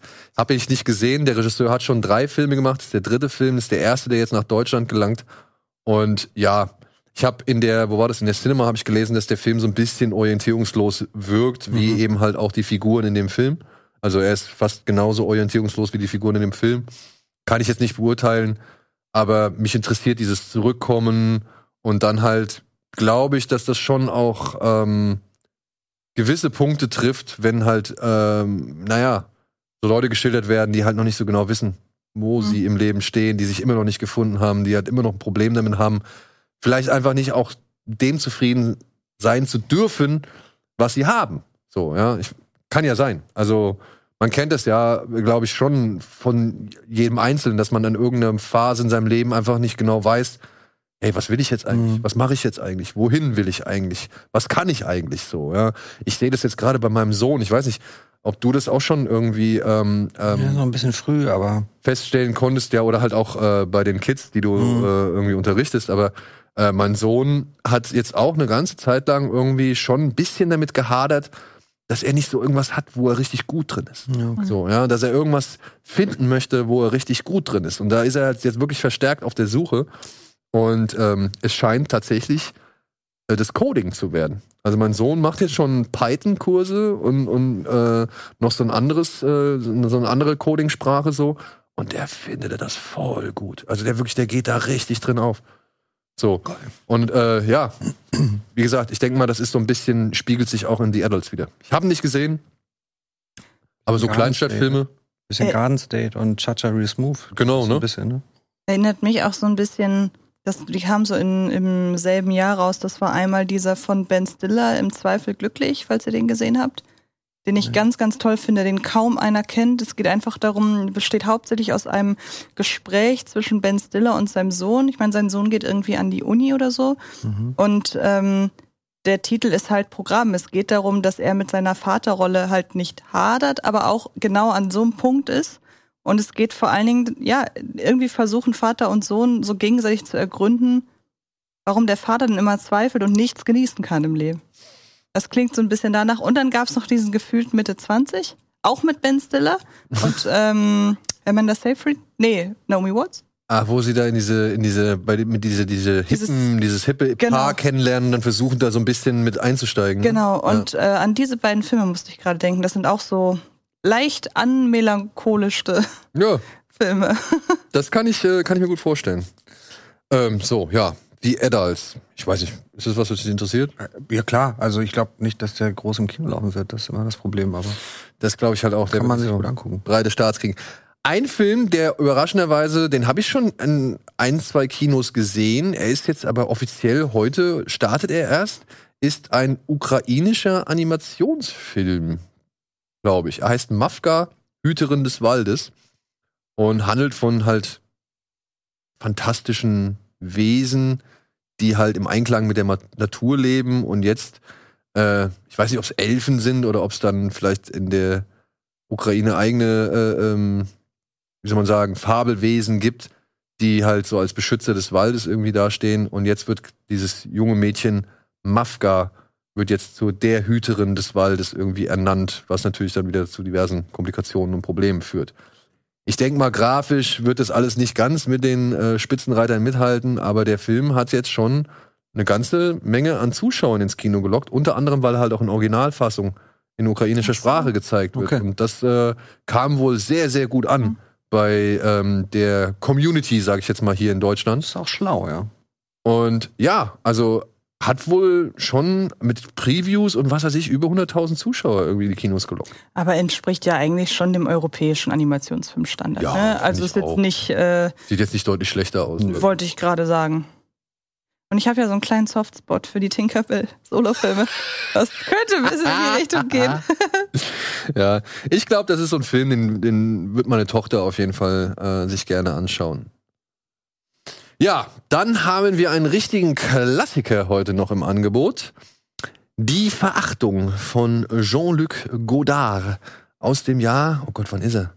Der kommt aus 60, 60, 69? Irgendwas 68, 69. Ja. Einer jungen Brigitte Bardot. Mit einer Brigitte, jungen Brigitte Bardot. Ich habe den Film noch nicht gesehen, zu meiner Schande muss ich gestehen, aber ich kenne eine berühmte Szene aus diesem Film. Ich habe ihn jetzt, ähm, ich habe mir einen Link organisiert und ich habe ihn angefangen und gleich die zweite Szene. Ja, es gibt so eine erste Szene, genau diese da, ähm, wo ein Kameramann über so einen Hof geschoben wird und die, die Titel des Films werden vorgelesen. Und direkt im Anschluss gibt's die Szene, da liegt Brigitte Bardot nackt auf dem Bett. Man sieht nur ihren, ihren Hintern. Mhm. Und Michel Piccoli äh, liegt ihr gegenüber und sie fragt ihn halt, was er an ihr mag, beziehungsweise ob er ihre Füße li- liebt, ihre Gelenke liebt, ihre Hände liebt, ihre Brüste liebt, ihren Hintern liebt und so weiter. Diese Szene kenne ich. Das wusste ich, das ist so eine sehr bedeutsame Szene aus diesem Film, ohne diesen Film kennengelernt zu haben. Und es geht hier wohl um einen, um Dreharbeiten. Ähm, Fritz Lang, der Regisseur, spielt sich selbst, wenn ich es richtig verstanden habe, dreht äh, einen Film über die Irrfahrten des Odysseus und da anhand dieses Films kommt es eben zu Eheproblemen zwischen Piccoli und Frau Bardot, wenn ich das jetzt richtig in Erinnerung, also wenn ich das richtig zusammenkriege. Ja, es wird ganz lange her, dass ich den gesehen habe. Und der Film besticht wohl ein bisschen durch auch seine Farbgebung, weil äh, außen wird immer alles von sehr gelben Tönen bestimmt, beziehungsweise es gibt so zwei Farbspektren, die sich irgendwie abwechseln. Einmal blau, rot und noch etwas grün. Und dann gibt's so ein, so ein gelb, gold, äh, Spektrum, was halt immer so im, im, im Gegensatz zueinander steht. Vor allem finde ich, dass das ja alles von den Szenen her sieht ja wirklich nach absolutes Sommeridyll aus, aber es wirkt trotzdem immer so ein Tick entsättigt. Ja. Das wird ja auch sicherlich eine Rolle spielen. Und ich bin gespannt. Also ähm, ich glaube, der geht für mich dann auch in die Richtung 8,5 so, wo halt auch das Thema Film, wie es wird Film wahrgenommen, wie wird Film erzählt, worauf man achten muss, was versteht der Einzelne unter, unter Film oder Kino. Ähm, da bin ich ein bisschen dran interessiert, weil ich find's bei, ich fand's bei 8,5 so stark, als ich den zum ersten Mal jetzt vor einiger Zeit zum ersten Mal gesehen habe, was ich auch zu meiner Schande gestehen muss. Aber diese ganzen Themen und Ideen da drin zu sehen, die du dann halt bei Leuten wie Inarito oder, oder was weiß ich schon dann immer wieder, wieder gesehen hast, ne? Also guckst den 8,5 an und denkst dir halt, ja, okay, Birdman, alles klar, jetzt verstehe ich, wo es herkommt. so, ne? Also, ähm, und ich glaube, bei dem Film wird es ähnlich sein. Ja, ich habe so ganz wenig Erinnerungen, aber ich glaube, das geht in die richtige Richtung, was du sagst. Ja, aber finde ich ja schön, dass der halt auch restauriert dann nochmal auf die Leinwand kommt. So. ja, nun, ich habe den auf Blu-ray zu Hause. Ja? Also ich habe immer Zugang zu dem. Und hast du ihn schon gesehen? Nein, ich habe ihn noch nicht gesehen. Ja. Aber selbst wenn mein Streamingdienst abbricht und ich nicht ins Kino kann, weil die Welt untergeht, kann ich ihn immer gucken, wenn ich will. Ja. So, dann gibt es noch einen vermeintlichen One-Shot-Film diese, äh, diese Woche. Hast du den gesehen? Ah, nee, nee, du hast ihn nicht gesehen. Ähm, Medusa Deluxe heißt er. Ähm, von einem Regisseur namens Thomas Hardiman, glaube ich. Der hier, ja, es ist alles eine fließende Bewegung. Es geht um einen Mordfall bei einem Friseurwettbewerb. Ja. Aber nicht so ein ganz normaler Friseurwettbewerb, sondern ihr seht die Frisuren, ne? Also die haben halt alle, Okay. das sind so richtige, aufwendige, äh, ja, Turmfrisuren und das sind halt auch keine gewöhnlichen Hairstylisten sondern alle so ein bisschen Thomas Hardiman, genau. Alle so ein bisschen exaltiert, alle ein bisschen drüber, alle ein bisschen mit großen Ambitionen. Und man bekommt auch gar nicht so wirklich mit, äh, was passiert ist. Man kriegt es so direkt, der Film steigt wirklich ein mit der Schimpftirade einer dieser Hairdresser oder Hairstylisten, die sich darüber aufregt, was die Polizei denn will und was los ist. Und man kriegt halt raus, dass einer der Friseure oder Hairstylisten skalpiert worden ist. Ja, und sie versuchen jetzt halt irgendwie, der Film wandert jetzt von Person zu Person, um halt zu ergründen, was da passiert ist oder wer am Ende sogar daran schuld ist und warum es so passiert ist. Ja, ist eher so ein, ja, es ist schon ein Whodunit. Es ist schon ein Whodunit. Und läuft halt dann so 100 Minuten wirklich durch dieses, durch dieses Veranstaltungsgebäude. Die Kamera heftet sich immer wieder an irgendjemand anderen. Es ist so eine Mischung aus Climax, Birdman und One Cut of the Dead, aber halt ohne LSD, Michael Keaton oder Zombies, sondern halt dann mit sehr vielen Haarextensions, mit Haarspray in die Augen, mit wirklich abstrusen Frisurennamen Eben, auch Hairdresser war im Trailer drin, der Name. Das Äh, fand ich cool. und so Beleidigungen wie Pantin pro Vikant oder so. Sagen sie, sie schmeißen sich gegenseitig an den Kopf. Das Problem ist bei diesem Film, das sind, ich weiß nicht, hast du mal jetzt so mitbekommen, Last of Us oder Uncharted? Oder Last so? of Us habe ich gesehen. Nee, das Spiel, die Spiele? Ähm, Ausschnitte, ja. Ja, der Film, also der Film, in dem Film, ähm, du merkst halt immer, wenn die neue Szene, äh, wenn eine Szene zu Ende ist, dann geht irgendeiner aus dem Raum raus und läuft erstmal minutenlang oder ein paar Minuten lang äh, durch das Gebäude, bis er halt in der nächsten Szene ist. Und es ist wie so eine Ladesequenz bei so Naughty Dog Spielen, wenn sie irgendwo, weißt du, von, von Sequenz 1 zu, zu Cutscene XY laufen, so dazwischen, merkst du halt immer, okay, da wird dann wahrscheinlich jetzt irgendwie vorbereitet und sonst irgendwas. Und diese Laufsequenzen, ich würde mal sagen, die machen schon so 20 Minuten des Films aus. Also, ja, vielleicht übertrieben, aber lass, lass mal 10 Minuten sein, so, ne? Aber bei 10 Minuten wäre der Film irgendwie bei 90 Minuten und dann wäre das alles eine ganze Spur knackiger. Das ist ein Movie-Release, ne? Ja, ist ein Movie-Release. Aber schon ehrenwert. Also ich finde, das war schon gut gemacht und auch die Darsteller fand ich gut. Ja? Also gerade, da gibt's so eine, Cleve heißt die, glaube ich, die schimpft halt echt wie so ein Kesselflieger und, und, und regt sich über alles auf und ist wirklich immer sehr impulsiv so.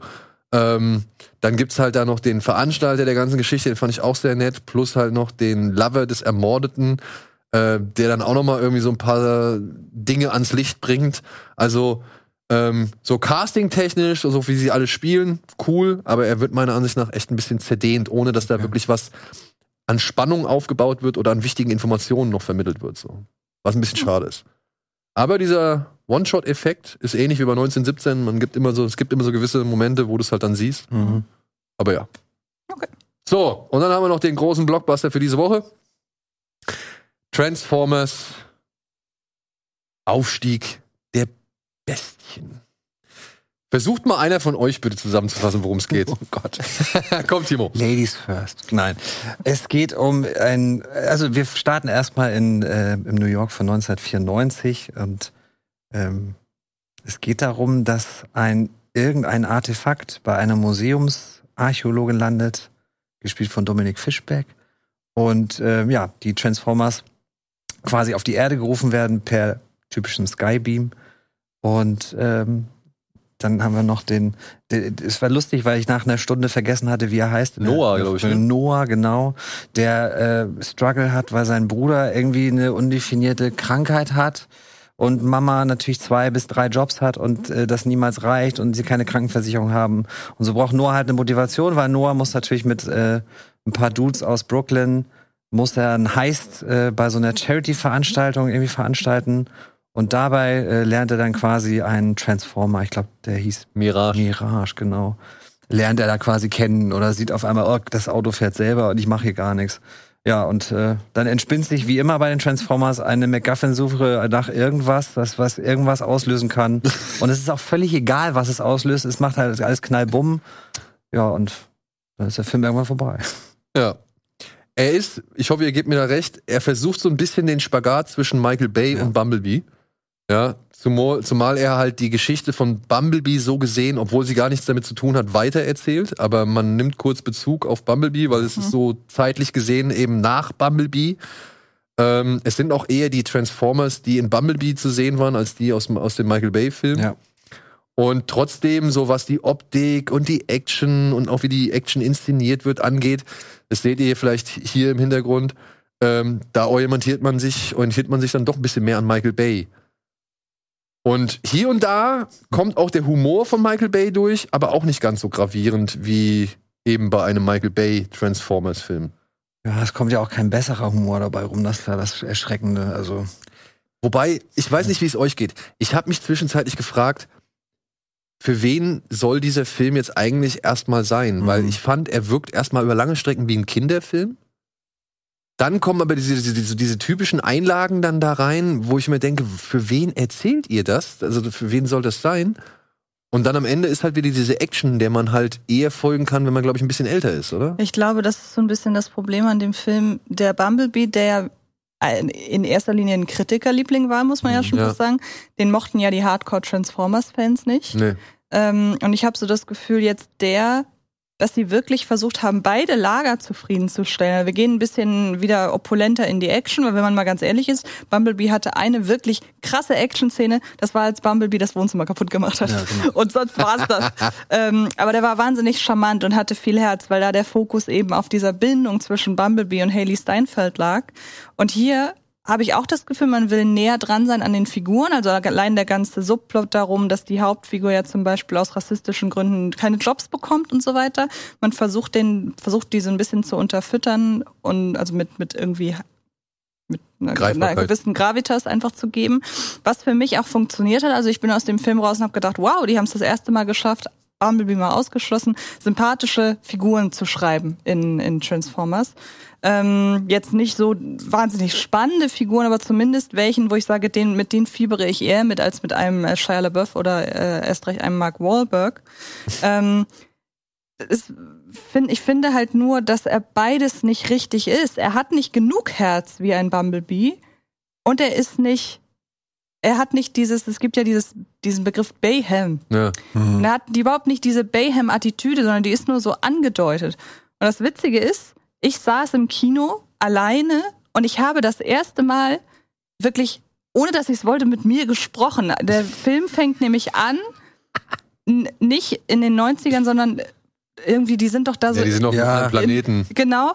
Und ich habe zu mir gesagt, ach, die mögen sich schon wieder nicht umkämpfen.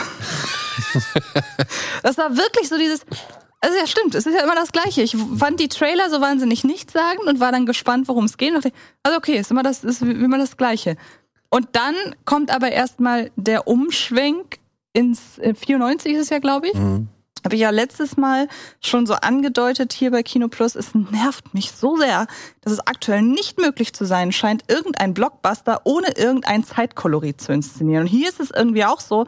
Ich habe einfach das Gefühl, der hatte eine Idee für einen geilen 90er Soundtrack. Ja. Also außer, dass man einmal die äh, noch stehenden Twin Towers von weitem sieht, ist ja völlig egal, in welcher Zeit das spielt. Aber er wollte halt 90er Jahre äh, Songs da drin unterbringen. Aber zumindest die Figurenkonstellation zwischen der äh, Archäologin und äh, dem anderen Typen Noah. Noah. Ähm, ja. Ich fand, die hatten eine gute Chemie zusammen. Echt? Und ähm, es ist das erste Mal, dass es eine von Relevanz oder nein, das ist das erste Mal, dass eine Frau nicht nur gut aussehen darf Ja, in einem das. Transformers-Film, sondern die darf auch wirklich was können, auch wenn man natürlich sagen kann, ja, irgendwann geht das so in Indiana Jones Gefilde, hat man alles schon gesehen, bla bla. Er sagt sogar, it's some Indiana Jones Type, Shit, ne? Sagt er. Ja, genau. Und ähm, ich war dann immer so zwiegespalten. Also, weil auf der einen Seite mochte ich dieses sympathische Kleine von Bumblebee, aber hier wird's dann am Ende dann doch irgendwie größer, dann verlässt es diese sympathische Ebene. Aber ich habe ja irgendwann bei den Transformers-Filmen von Michael Bay angefangen zu sagen, ich guck's jetzt einfach nur noch, um zu sehen, was Michael Bay als nächstes für einen Quatsch macht Mhm. weil ich vor kurzem mich mal so, und das könnt ihr mir ja vielleicht beantworten. Ich meine, ihr seid ja keine Fans von den Transformers-Filmen, aber ich habe mich neulich wirklich mal ernsthaft und ohne irgendeine Abwertung gefragt, wie konnten die ersten drei Filme so erfolgreich werden? Weil sie keine sympathischen Figuren haben, Sie haben nicht diese Art von Action, bei der man ins Kino geht und sagt, ich mache jetzt mal ich mache jetzt mal das Hirn aus und genieße einfach gute Kampfchoreografien, weil ja, der hat viel Effekte, aber wenn ich die ganze Zeit nur sehe, wie sich die einzelnen Schräubchen drehen, das sind ja keine geilen Kampfsequenzen. Klar, wenn Michael Bay irgendwann mal wieder irgendeine Metropole in Schutt und Asche legt, was der übrigens nicht macht. Immer wenn hier gekämpft wird, ist da niemand und nichts. Das finde ich auch ein bisschen albern, außer diese eine Verfolgungsjagd durch Peru. Ähm, aber was hat denn den Charme der ersten drei Transformers-Filme ausgemacht? Weil die sind nicht hübsch, die sind nicht wirklich lustig, die sind nicht wirklich sympathisch. Ist das wirklich einfach nur dieses, ich sehe meine, im Zweifelsfall meine Spielfiguren lebendig auf der Leinwand? War damals noch dieses CGI irgendwie faszinierender? Ich würde sagen schon, also das gerade der erste Transformers fand ich schon, war tricktechnisch ein, ein großer, also ein großer, was heißt großer, aber schon eine Marke. Also das Ah, war okay. schon Hm. herausstechend so, ne? Also ich war auch gespannt. Ich fand das Design am Anfang äh, der Transformers, weil ich bin mit der Zeichentrickserie aufgewachsen, Mhm. so, ja, und ich mag die Zeichentrickserie. Ich habe bei bei den Optimus Prime sich da bei dieser in dieser einen Story Arc, wenn er sich da opfert und hier mit diesem Raumschiff da fast noch schon irgendwie äh, amputiert und so, nur noch die letzten Überreste in diesen Planeten reinfliegt. Ich war hin und weg. So, ja, das war für mich, ähm, äh, also es ist halt einfach Teil der Kindheit. Und so sahen die Michael Bay Transformers ja einfach nie aus. Und ich fand das auch mal ein bisschen zu übertrieben und zu pseudo cool und was weiß ich so. Aber ich saß in dem ersten Film drin und ich war schon ein bisschen geplättet, Ja, weil ich- es halt schon echt, ähm, das waren schon Effekte und, und, und äh, auch die Bewegung und so. Das war ja alles dank Spielberg noch nicht so exzessiv, Genau. wie es dann Mhm. später wurde. Ähm, meiner Ansicht nach. Also ich glaube, ich bin wirklich der Überzeugung, dass Spielberg da sehr dafür gesorgt Ja. hat, dass der erste Transformers noch nicht so ausartet, wie alle Filme, die danach kamen. Ähm, das hat man so halt auch noch nicht gesehen. Und es war schon irgendwie cool in Szene gesetzt. So. Es war noch nicht so überfordernd oder es war noch halbwegs nachvollziehbar alles so. Und da konnte man auch mit so, weiß ich nicht, so Juckelhumor und, und, und einem hypernervösen Shia LaBeouf konnte man dann noch irgendwie halbwegs leben. So ein schönes Trinkspiel. Immer wenn Shia LaBeouf Nein, nein, nein sagt im ersten Teil, musst du einen trinken, da hast du einen schönen Abend. Ähm, ich bin da voll bei dir. Ich habe den ersten damals, also ich habe die ersten drei sogar im Kino gesehen und kann mit dem ersten, konnte ich damals immer am meisten anfangen, habe den auch rela äh, relativ offensiv verteidigt. Mittlerweile, ich habe den jetzt nochmal gesehen, der ist halt auch anstrengend. Aber der ist anders anstrengend als zum Beispiel der zweite, der dann ja auch irgendwie in Autorenstreikzeiten gedreht wurde, so ähnlich wie hier äh, Bond. Wer hier ist das denn noch? Quantum der zweite, Trost. ja genau. Der zweite Craig Bond. Und das merkst du auch an Ein- und Ecken und Enden, aber gleichzeitig siehst du bei Michael Bay ja das immer. Also Mhm. der kann ja auch nicht kurz. Der macht Ja. halt immer lang. Also Stimmt. und der dritte, der hat dann für mich, das ist auch der, der war sogar in 3D im Kino und das war für mich damals das zweitbeste 3D-Erlebnis nach Avatar, weil der wirklich das, was er mit 3D auch machen kann, auch genutzt hat. Da gibt's so eine Art Halo-Jump und da geht die Kamera mit rein. Der Film ist irgendwie auch drei Filme in einem, irgendwie so eine Hangover-Komödie, die nicht gut ist und so eine Verschwörungsthriller-Nummer, die auch nicht gut ist. Und dann hat er, glaube ich, eine Stunde Showdown. Und danach merkst du halt auch bei Michael Bay, finde ich, ja, was mache ich als nächstes? Dann hat er, glaube ich, irgendwie Pain und Gain gemacht. Und dann kam er, ich finde, ab Teil 4 kann ich mit der Reihe auch wirklich nicht mehr viel anfangen. Ja, da ist dann nämlich bei mir der Sprung, weil ich kann ab, also mit vier und fünf kann ich was anfangen, weil ich an die aber anders rangehe, weil Mhm. dann ist das nämlich, in dem Moment ist das für mich der Michael Bay, der innerhalb von zehn Minuten 20 Sonnenaufgänge abfeuert. Einfach weil er das machen will und weil ihm keiner sagt, hör auf damit. Und ich finde das Die Naysayer hat er abgeschafft. Genau, und ich finde das schön zu sehen, was Regisseure machen, wenn sie alles machen dürfen, Mhm. offenbar, oder es zumindest so aussehen lassen. Deshalb finde ich ja, selbst wenn ich ja zum Beispiel nicht so ein Fan bin von Irishman, aber auch da finde ich es faszinierend zu sehen, was machen Regisseure mit einer zeitlichen und geldlichen äh, Carte Blanche. Das Mhm. finde ich einfach wahnsinnig spannend. Und ich hatte so das Gefühl, vielleicht war es nicht so, weil es war ja immer noch ein großes Studio dahinter. Ist ja nicht so wie bei Netflix, bei Six Underground durfte er ja wirklich machen, was er wollte. Mhm. Ich kann mir vorstellen, dass bei Transformers 3, 4 und 5 schon noch Leute da waren, die gesagt haben, was er darf. Ja, aber der, Fünf Gerade- glaube ich nicht mehr. aber der Fünf nicht Film, mehr, aber bei vier gerade, da gibt's gleich eine Doku zu irgendwelchen politischen China-Verflechtungen, weil der doch dann irgendwie Ah. auch völlig random den, den Handlungsort wechselt. Ja, das, das ist ein richtiges Politikum gewesen. Ich Ah, weiß okay. leider den Namen der Doku aber, nicht. aber zumindest erwecken diese beiden Filme für mich den Anschein und ich kann da einen totalen Reiz draus ziehen. Und aus den ersten dreien kann ich das eben nicht, Hm. weil die für mich dann doch zu sehr einfach schlechter Standard sind. Und ich, man kann den vier und fünf einiges vorwerfen, aber insbesondere fünf, ich lasse nicht gelten, dass das ein Standard-Blockbuster ist. Nein, da kommen Nazis und äh, Dinosaurier und die Ritter der Tafelrunde Und und, Anthony Hopkins. Zeitreisen Und und Anthony Anthony, Hopkins. Und das ist nur der Anfang vor. Das ist kein Standard. Das kann man immer noch mega scheiße finden. Ich weiß und ich kann genau verstehen, weshalb du irgendwann mit den Augen rollst, wenn zum zweiten, wenn zum zehnten Mal innerhalb von zwei Minuten schon wieder die Leinwand geändert wird. aber in dem Moment denke ich stimmt. mir, da, daraus kann ich dann den Spaß ziehen. Und Ey. das hat aber erst für mich mit Teil 4 angefangen. Ich habe mich über Teil 4, auch hier damals in der Sendung, haben uns ja echt wirklich richtig aufgeregt. So. Mhm. Ich sehe das inzwi- inzwischen auch entspannter, ähm, weil ich das ähnlich wie du sehe. Mhm. Also ich sehe jetzt halt Michael Bay, funktioniert halt nicht mehr unter den normalen Parametern, unter denen ich andere Filme gucke. Das ist das Gleiche, was ich eben zu Hans Zimmer gesagt habe. Das ist dann nämlich Michael Bay im Hans Zimmer, der Film ist Mist, aber ich mache, was ich will Mod- Modus. Ja. So. Und hier Stephen Cable Jr., der Regisseur von Creed 2, aber auch von The Land zum Beispiel, den fand ich auch ziemlich gut. Ähm, der hat hier jetzt halt diesen Transformers inszeniert. Es gibt hier Momente, die sind reiner Nonsens, meiner Ansicht nach. Die habe ich gefeiert. Wenn Bumblebee zu Mama Said Knock You Out ins Ja. Schlachtfeld stürzt. Absolut. So, ja. ähm, es gibt auch so Sprüche, wo ich gedacht habe, oh, Alter, das kann nicht euer Ernst sein. So, ja. Aber die, die musste ich halt irgendwie, die fand ich irgendwie so Banane, dass sie halt mir Spaß bereitet haben. Dann gibt's wieder so Sprüche, da sagt halt irgendwie zum Beispiel, da gibt's diese Szene, da stellt dann der Bruder von, von Noah fest, dass dein Bruder halt jetzt mit Autorobotern aus dem All irgendwie reden kann oder beziehungsweise Ja. jetzt so, einen Autoroboter hat. Und dann sagt er so, ist das ein Freund von dir? Und er sagt dann, ja, nee, es ist eher so ein Work-Friend oder Friend vom Work, sagt er irgendwie sowas. Und dann Mirage, gesprochen von Pete Davison, sagt dann so, what? Oh, tut dann so entrüstet, you were inside me. Und wo ich mir so denke, Alter, Mhm. Ihr macht hier einen Film für Sechsjährige Ja. und bringt dann solche Gags. Ja, so. aber ja da- warum? Aber die verstehen den. Er hat ja in dem, er hat ja im wahrsten Sinne des Wortes hat er ja recht. er also hat ich meine, ja, sie ja, werden. aber du weißt doch genau, warum dieser Gag drin ist. Aber der Gag ist ja, ja, aber er wird ja durch uns wird er ja schmutzig. Durch uns wird er schmutzig, ja. Ne? Nee, er wurde nicht durch die Idee, dass man ihn da reinschreibt, schmutzig. Nein, also das, mir ist das schon klar, dass da eine Doppeldeutigkeit gewollt ist, aber sie, ich finde diese Doppeldeutigkeit nicht schlimm, weil sie an den Kindern, die da eventuell geistige Störungen von äh, davon tragen würden, an denen fliegt er vorbei. ja, ich, ich frage mich nur immer, muss das wirklich Ja, sein? ich Natürlich glaub, ich glaube, schwierig. das ist die falsche Frage, wenn fünf Leute daran schreiben. Ja, okay, das ist wohl auch wahr. Das muss man echt mal sagen. Da schreiben fünf Leute an diesem Film und du hast viele Ideen. Ich finde, der geht sehr in so eine Marvel-Richtung, die mich mittlerweile echt, ich kann das nicht mehr sehen. Ich kann nicht mehr sehen, wenn eine halbwegs spannende Szene mit so einem Spruch gebrochen werden soll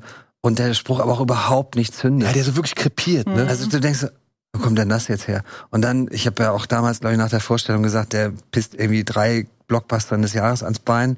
Einmal Indie, weil wir machen jetzt Indie-Type of Shit. Ja. Dann äh, als zweites habe ich schon wieder vergessen und als drittes natürlich, äh, da gibt's dann so eine so eine Diskussion mit, äh, was denn mit Optimus Prime sei. Und ich muss ja persönlich sagen, ich mochte Optimus Prime in den ersten äh, drei Teilen immer gerne, weil der so eine pathetische Art und so eine ja fast großväterliche Art hatte. Und das hat er hier halt gar nicht. Der grunzt halt so ein paar Sprüche, sowas wie, oh mein Gott, äh, oder sonst was rein. Und man denkt so, ich habe keinerlei Bezug zu dem. Und dann sagt äh, die Dominic Fischbeck, ja, aber das musst du so sehen. Ich habe das in seinen Augen gesehen. Äh, der kämpft halt nur für seine Familie. Und du denkst, also erstmal Familie, klar, muss im Kinosommer 2023 muss Familie rein, das ist ganz wichtig. Und dann denkst du so, wann hattet ihr diesen die Moment denn? Also, der wird mir halt gar nicht geliefert. Und das, also wenn die mir jetzt erzählen, ja, das ist auf dem, auf dem, äh, liegt auf dem Boden im Schneiderraum, sage ich, okay, warum habt ihr das denn nicht drin gelassen? Weil so sitze ich da und denke, ich, ich weiß, dass ihr mich das fühlen lassen wollt, aber ihr habt das überhaupt nicht angedeutet. Ihr habt überhaupt, ich fand zum Beispiel auch, dass die Figuren nicht so eine coole Chemie zusammen. fand die Chemie zwischen den menschlichen und den, den Transformers hat, die hat für mich nicht funktioniert. Überhaupt nicht. Ähm, ich hatte zwar so, ich hatte, das war für mich auf der einen Seite das erste Mal ein Film, bei dem ich das Gefühl habe, ah, okay, die Transformers haben unterschiedliche Charaktere. Das ist, haben sie auch in den letzten Filmen immer schon aus, herauszuarbeiten versucht. Hier hat's für mich, zumindest habe ich mal die Ansätze davon gesehen. Aber für mich hat die Interaktion zwischen ihnen und den menschlichen Figuren nicht funktioniert. Deshalb fand ich auch den Part, in dem die beiden mal kurz alleine waren, der Peru-Part, den fand ich auch am besten. Aber auch da war das ein Part, der, seien wir ganz ehrlich, seinen Reiz nicht daraus gezogen hat, dass da was von Transformers hervorkam, sondern das waren die Indie. Ich mag einfach dieses ganze Abenteuer-Quatsch-Ding. Ja, Ich mag ja auch deswegen äh, unverhältnismäßig doll den Uncharted-Film, weil es so wenig davon gibt einfach. Und das ist hier für fünf Minuten und da ist erinnert nicht, wenn, wenn du in, wenn du den Saal aus Versehen verwechselst und du bist nur in diesen fünf Minuten im Saal, kommst du nicht darauf, dass es ein Transformers-Film ist. Und die fand ich am besten. Also, ich gebe sowohl dir recht, das sind eigentlich keine wirklich geilen Figuren oder so, ne? Also es ist jetzt niemand, bei dem mir das Herz wie, äh, ranwächst, aber ich gebe auch dir recht im Vergleich zu einem Mark Wahlberg, den ich zum Beispiel. Ja. Oder auch, wie hieß der, wie hieß der, ähm, der, der Ziehsohn von ihm, also der, der, der, der Freund von seiner Tochter, Filmtochter. Ah ja, ich Das weiß. ist Keine der Ahnung, große Bruder aus Sing Street, War das der der- eigentlich ein Jack, Jack Rayner? Jack Rayner, genau. Ja, okay. Der eigentlich ein guter Typ ist. So, Ja. Ne, ja. Aber auch der, der kam so scheiße in. Also wenn Ja. Michael Bay schafft halt wirklich Leute, die man eigentlich mal cool fand, wirklich scheiße rüber. Weil er ihnen aber auch Scheißszenen Ja. schrei- oder zuschreibt. Weil er halt nur laminierte Karte. Ja, dieser ganze Subplot mit dem, er darf aber die minderjährige Tochter daten. Das Ja, und ich hat habe eine so laminierte oft- Karte, wo das draufsteht, Ja, dass der das hat das erlaubt so. ist. Und in dem Moment, wo du als Typ so eine Karte hast, in dem Moment mache ich mir doch Ja. Gedanken. Ja, ja. In dem Moment, Also- wo ich es anspreche, mache, da würdest du dir doch als Vater dann Gedanken Auf machen. jeden Fall. Ja. ja. Vor allem, es macht die Figur halt nicht sympathisch. Ja. Nein. Ja, und das ist das, was Michael Bay ja nicht verstanden hat, so, ja. Und da muss ich dir trotzdem recht geben, da finde ich dann so einen Noah und so eine stimmt. Dominik Fischbeck, also, oder hier Anthony Ramos, so heißt der, ähm, die finde ich dann doch sympathischer, ja, als, äh, als bisherige Figuren. Allerdings auch, und das muss man halt einfach sagen, unter den gegebenen Parametern, unter denen halt so Transformers-Filme funktionieren. Ja, und ich glaube auch nur unter diesen Gesichtspunkten oder unter diesen, äh, in, in diesem abgesteckten Bereich darf man diese Filme dann halt auch sehen. Wenn ihr glaubt, oder beziehungsweise wenn ihr gewisse Ansprüche an Filme habt, ja, da wird dieser Transformers-Film auch nicht dir daran kommen, so, Man ja. fängt nicht mit dem siebten Teil, siebter Teil der Reihe auch nochmal auf der Zunge zergehen lassen. Sieben Teile. Man fängt damit nicht an und sagt so, okay, jetzt habe ich Bock auf die Reihe. Ja, Das, wird, das wird der Film nicht erzeugen. nein. Und mir hat Aber- halt wirklich eine Figur gefehlt. Die kam aber auch so in der Form, glaube ich, nur im vierten vor. Ich finde, gerade so eine Brei Reihe braucht jemanden wie Stanley Tucci ganz dringend.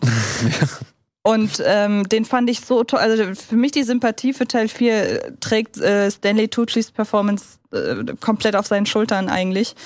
Und so eine Figur braucht die Reihe so dringend. Das ist ja auch das, was ich Fast and Furious immer vorgeworfen habe Ja, alles, was ihr so versucht, an Selbstreflexion zu machen, ist so bemüht und so gewollt. Aber Reihen, Reihen wie die, die müssen das, die müssen das wirklich aufrichtig, die müssen aufrichtig dazu stehen, was für ein Quatsch sie im Ja. besten Fall machen. Und das machten weder Fast and Furious, da, da, da war es am Ende so wie, so jetzt in Teil 9 müssen wir wahrscheinlich auch irgendwie mal darauf hinweisen, so. Jetzt, aber wer der- sagt Win, ist dann die Frage. Weil das hat ihm der will das ja auf gesagt. gar keinen Fall. Und ja, aber Transformers 7 hat das ja gar nicht. Ja. Und das kann man gut finden, so dieses endlich nehmen, oder es braucht ja nicht immer, man kann es ja auch kritisieren, dieses immer gleiche äh, Augenzwinkern und kann, kann ja auch nerven, verstehe Ja. ich auch voll. Ich finde, manche Reihen wird's gut tun und da gehört Transformers dazu. Und wie gesagt, Stanley Tucci hat das, hat das in 4 so ein bisschen reingebracht. Ja, hier gab's gar nicht so eine, also hier gab's keinen so einen prominenten Gast da, der das irgendwie noch mal Nee. ein bisschen gehoben hat.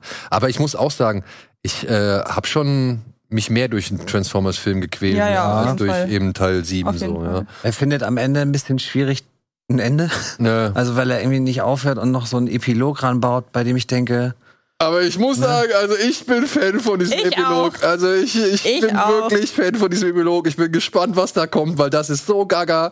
Das kann, das kann was Großes werden, aber wer weiß. Ich, will auch hoffe nicht so zu sehr, dass es nicht durchdringt. Durch, also Ja, ich hoffe es auch. Ich hoffe es auch. das, Aber dass sie den Move gemacht haben, der ist meiner Ansicht nach konsequent bescheuert Ja. Mhm. und konsequent für diese ganze Franchise und um, Umgebung. und So. es eröffnet einem so viele Ja. ja, Möglichkeiten. absolut. Und deswegen, also ich habe, ich will, ich, ich würde lügen, würde ich sagen, hätte ich nicht irgendwie schon ein bisschen, wäre ich nicht schon ein bisschen gespannt drauf, was die daraus machen. Ja, das ist der eine Punkt, aber ich saß wirklich und dachte, der Film ist jetzt zu Ende. Was, was macht ihr denn jetzt Ja, ja. noch? Und ihr macht das? Okay, alles klar. Ja. Aber naja, also es ist irgendwie so ein Mixed Bag, das ganze Ding. Ja. Und äh, ein, ein Kuriosum vielleicht schon sogar. Und vielleicht habt ihr damit Spaß. Vielleicht habt ihr aber auch mit anderen Filmen Spaß, äh, die wir hier vorgestellt haben. Weird Al Jankovic zum Beispiel oder halt auch Mafka von mir aus. Oder vielleicht guckt ihr euch unseren, äh, den All-Inclusive an. Das würde natürlich unsere beiden Kollegen Malte und Gordon auch freuen. So, ich glaube, wir müssen jetzt mal zum Ende kommen. Ich würde gerne noch einmal kurz Danke sagen an unseren Supporters Club, wenn ihr wollt. Ne? Hier rechts unten könnt ihr euch gerne beteiligen. Danke auch, dass wir schon wieder gestiegen sind in der Abonnentenzahl. Das freut mich auch sehr, äh, ähm, sehr, sehr, sehr, äh, dass jetzt bald vielleicht schon äh, das Ziel erreicht wird in diesem Jahr. Äh, Wir müssen denen ja einen Anreiz schaffen, glaube ich. Also so nach dem Ah. Motto, es passiert das und das, wenn wir die 100.000 knacken. Dann geht das vielleicht schneller, aber es muss dann auch was richtig, Vielleicht richtig man so- krasses sein. ah, okay, was richtig krass ist, natürlich hart jetzt. Ne? Und Aber geht dann halt schnell, dann sind wir morgen Ja. fertig. Vielleicht, vielleicht könnte man so eine Dosenbeats-Filmmusik machen oder sowas. So einmalig mit Streamen, weil dann hätten wir keine Probleme, was die, was die GEMA angeht. In. Ja. Ähm, und um den Verdacht irgendwie zu verdünnisieren, dass wir immer nur Festivals aus der Umgebung vorstellen, würde ich gerne noch mal ganz zum Schluss einen Veranstaltungstipp äh, noch ins Rennen schmeißen. Denn jetzt vom 6. bis zum 11.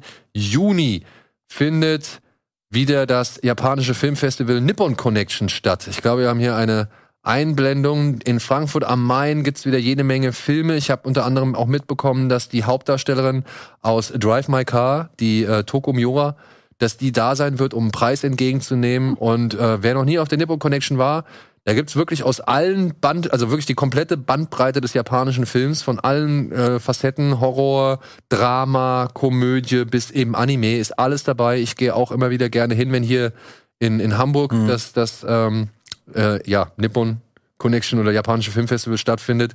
Jetzt, wie gesagt, in Frankfurt. Vielleicht ist ja für den einen oder anderen was dabei. Geht gerne auf die Webseite oder eben äh, schaut mal da in das Programm rein. Ich habe schon so ein paar Sachen entdeckt, die ich mir anschauen werde. Und das ist halt auch für frühe Entdeckungen immer ganz gut so. Ja, ich habe Filme gesehen auf der auf der Nippon Connection oder auf dem japanischen Filmfest. Ähm, die, die kamen erst irgendwie drei Jahre später zu uns so. Also die sind echt sehr gut kuratiert und, und sehr früh dabei, wenn es um irgendwie Einkäufe geht und so Sachen wie halt Beyond the Infinite Two Minutes und so laufen da eben halt Ja, auch. auch gerade, genau. Ja. Dazu passt ja auch, ähm, ich möchte an dieser Stelle noch einmal Werbung machen für haptische Medien. Denn äh, Limbo kommt jetzt demnächst in einer wahnsinnig schönen Edition raus. Habe ich mir schon ungesehen vorbestellt. Ich auch. Ähm, macht es wie wir. Konsumiert haptische Medien. Ja. Dann sage ich an dieser Stelle vielen Dank, Antje. Vielen Dank, Timo. Ich hoffe, es war nicht das Gerne. letzte Mal. Komm gerne wieder vorbei. Sehr gerne. Und äh, ansonsten vielen Dank da draußen fürs Zuschauen. Äh, viel Spaß im Kino oder auf der Couch. Bis zum nächsten Mal. Tschüss.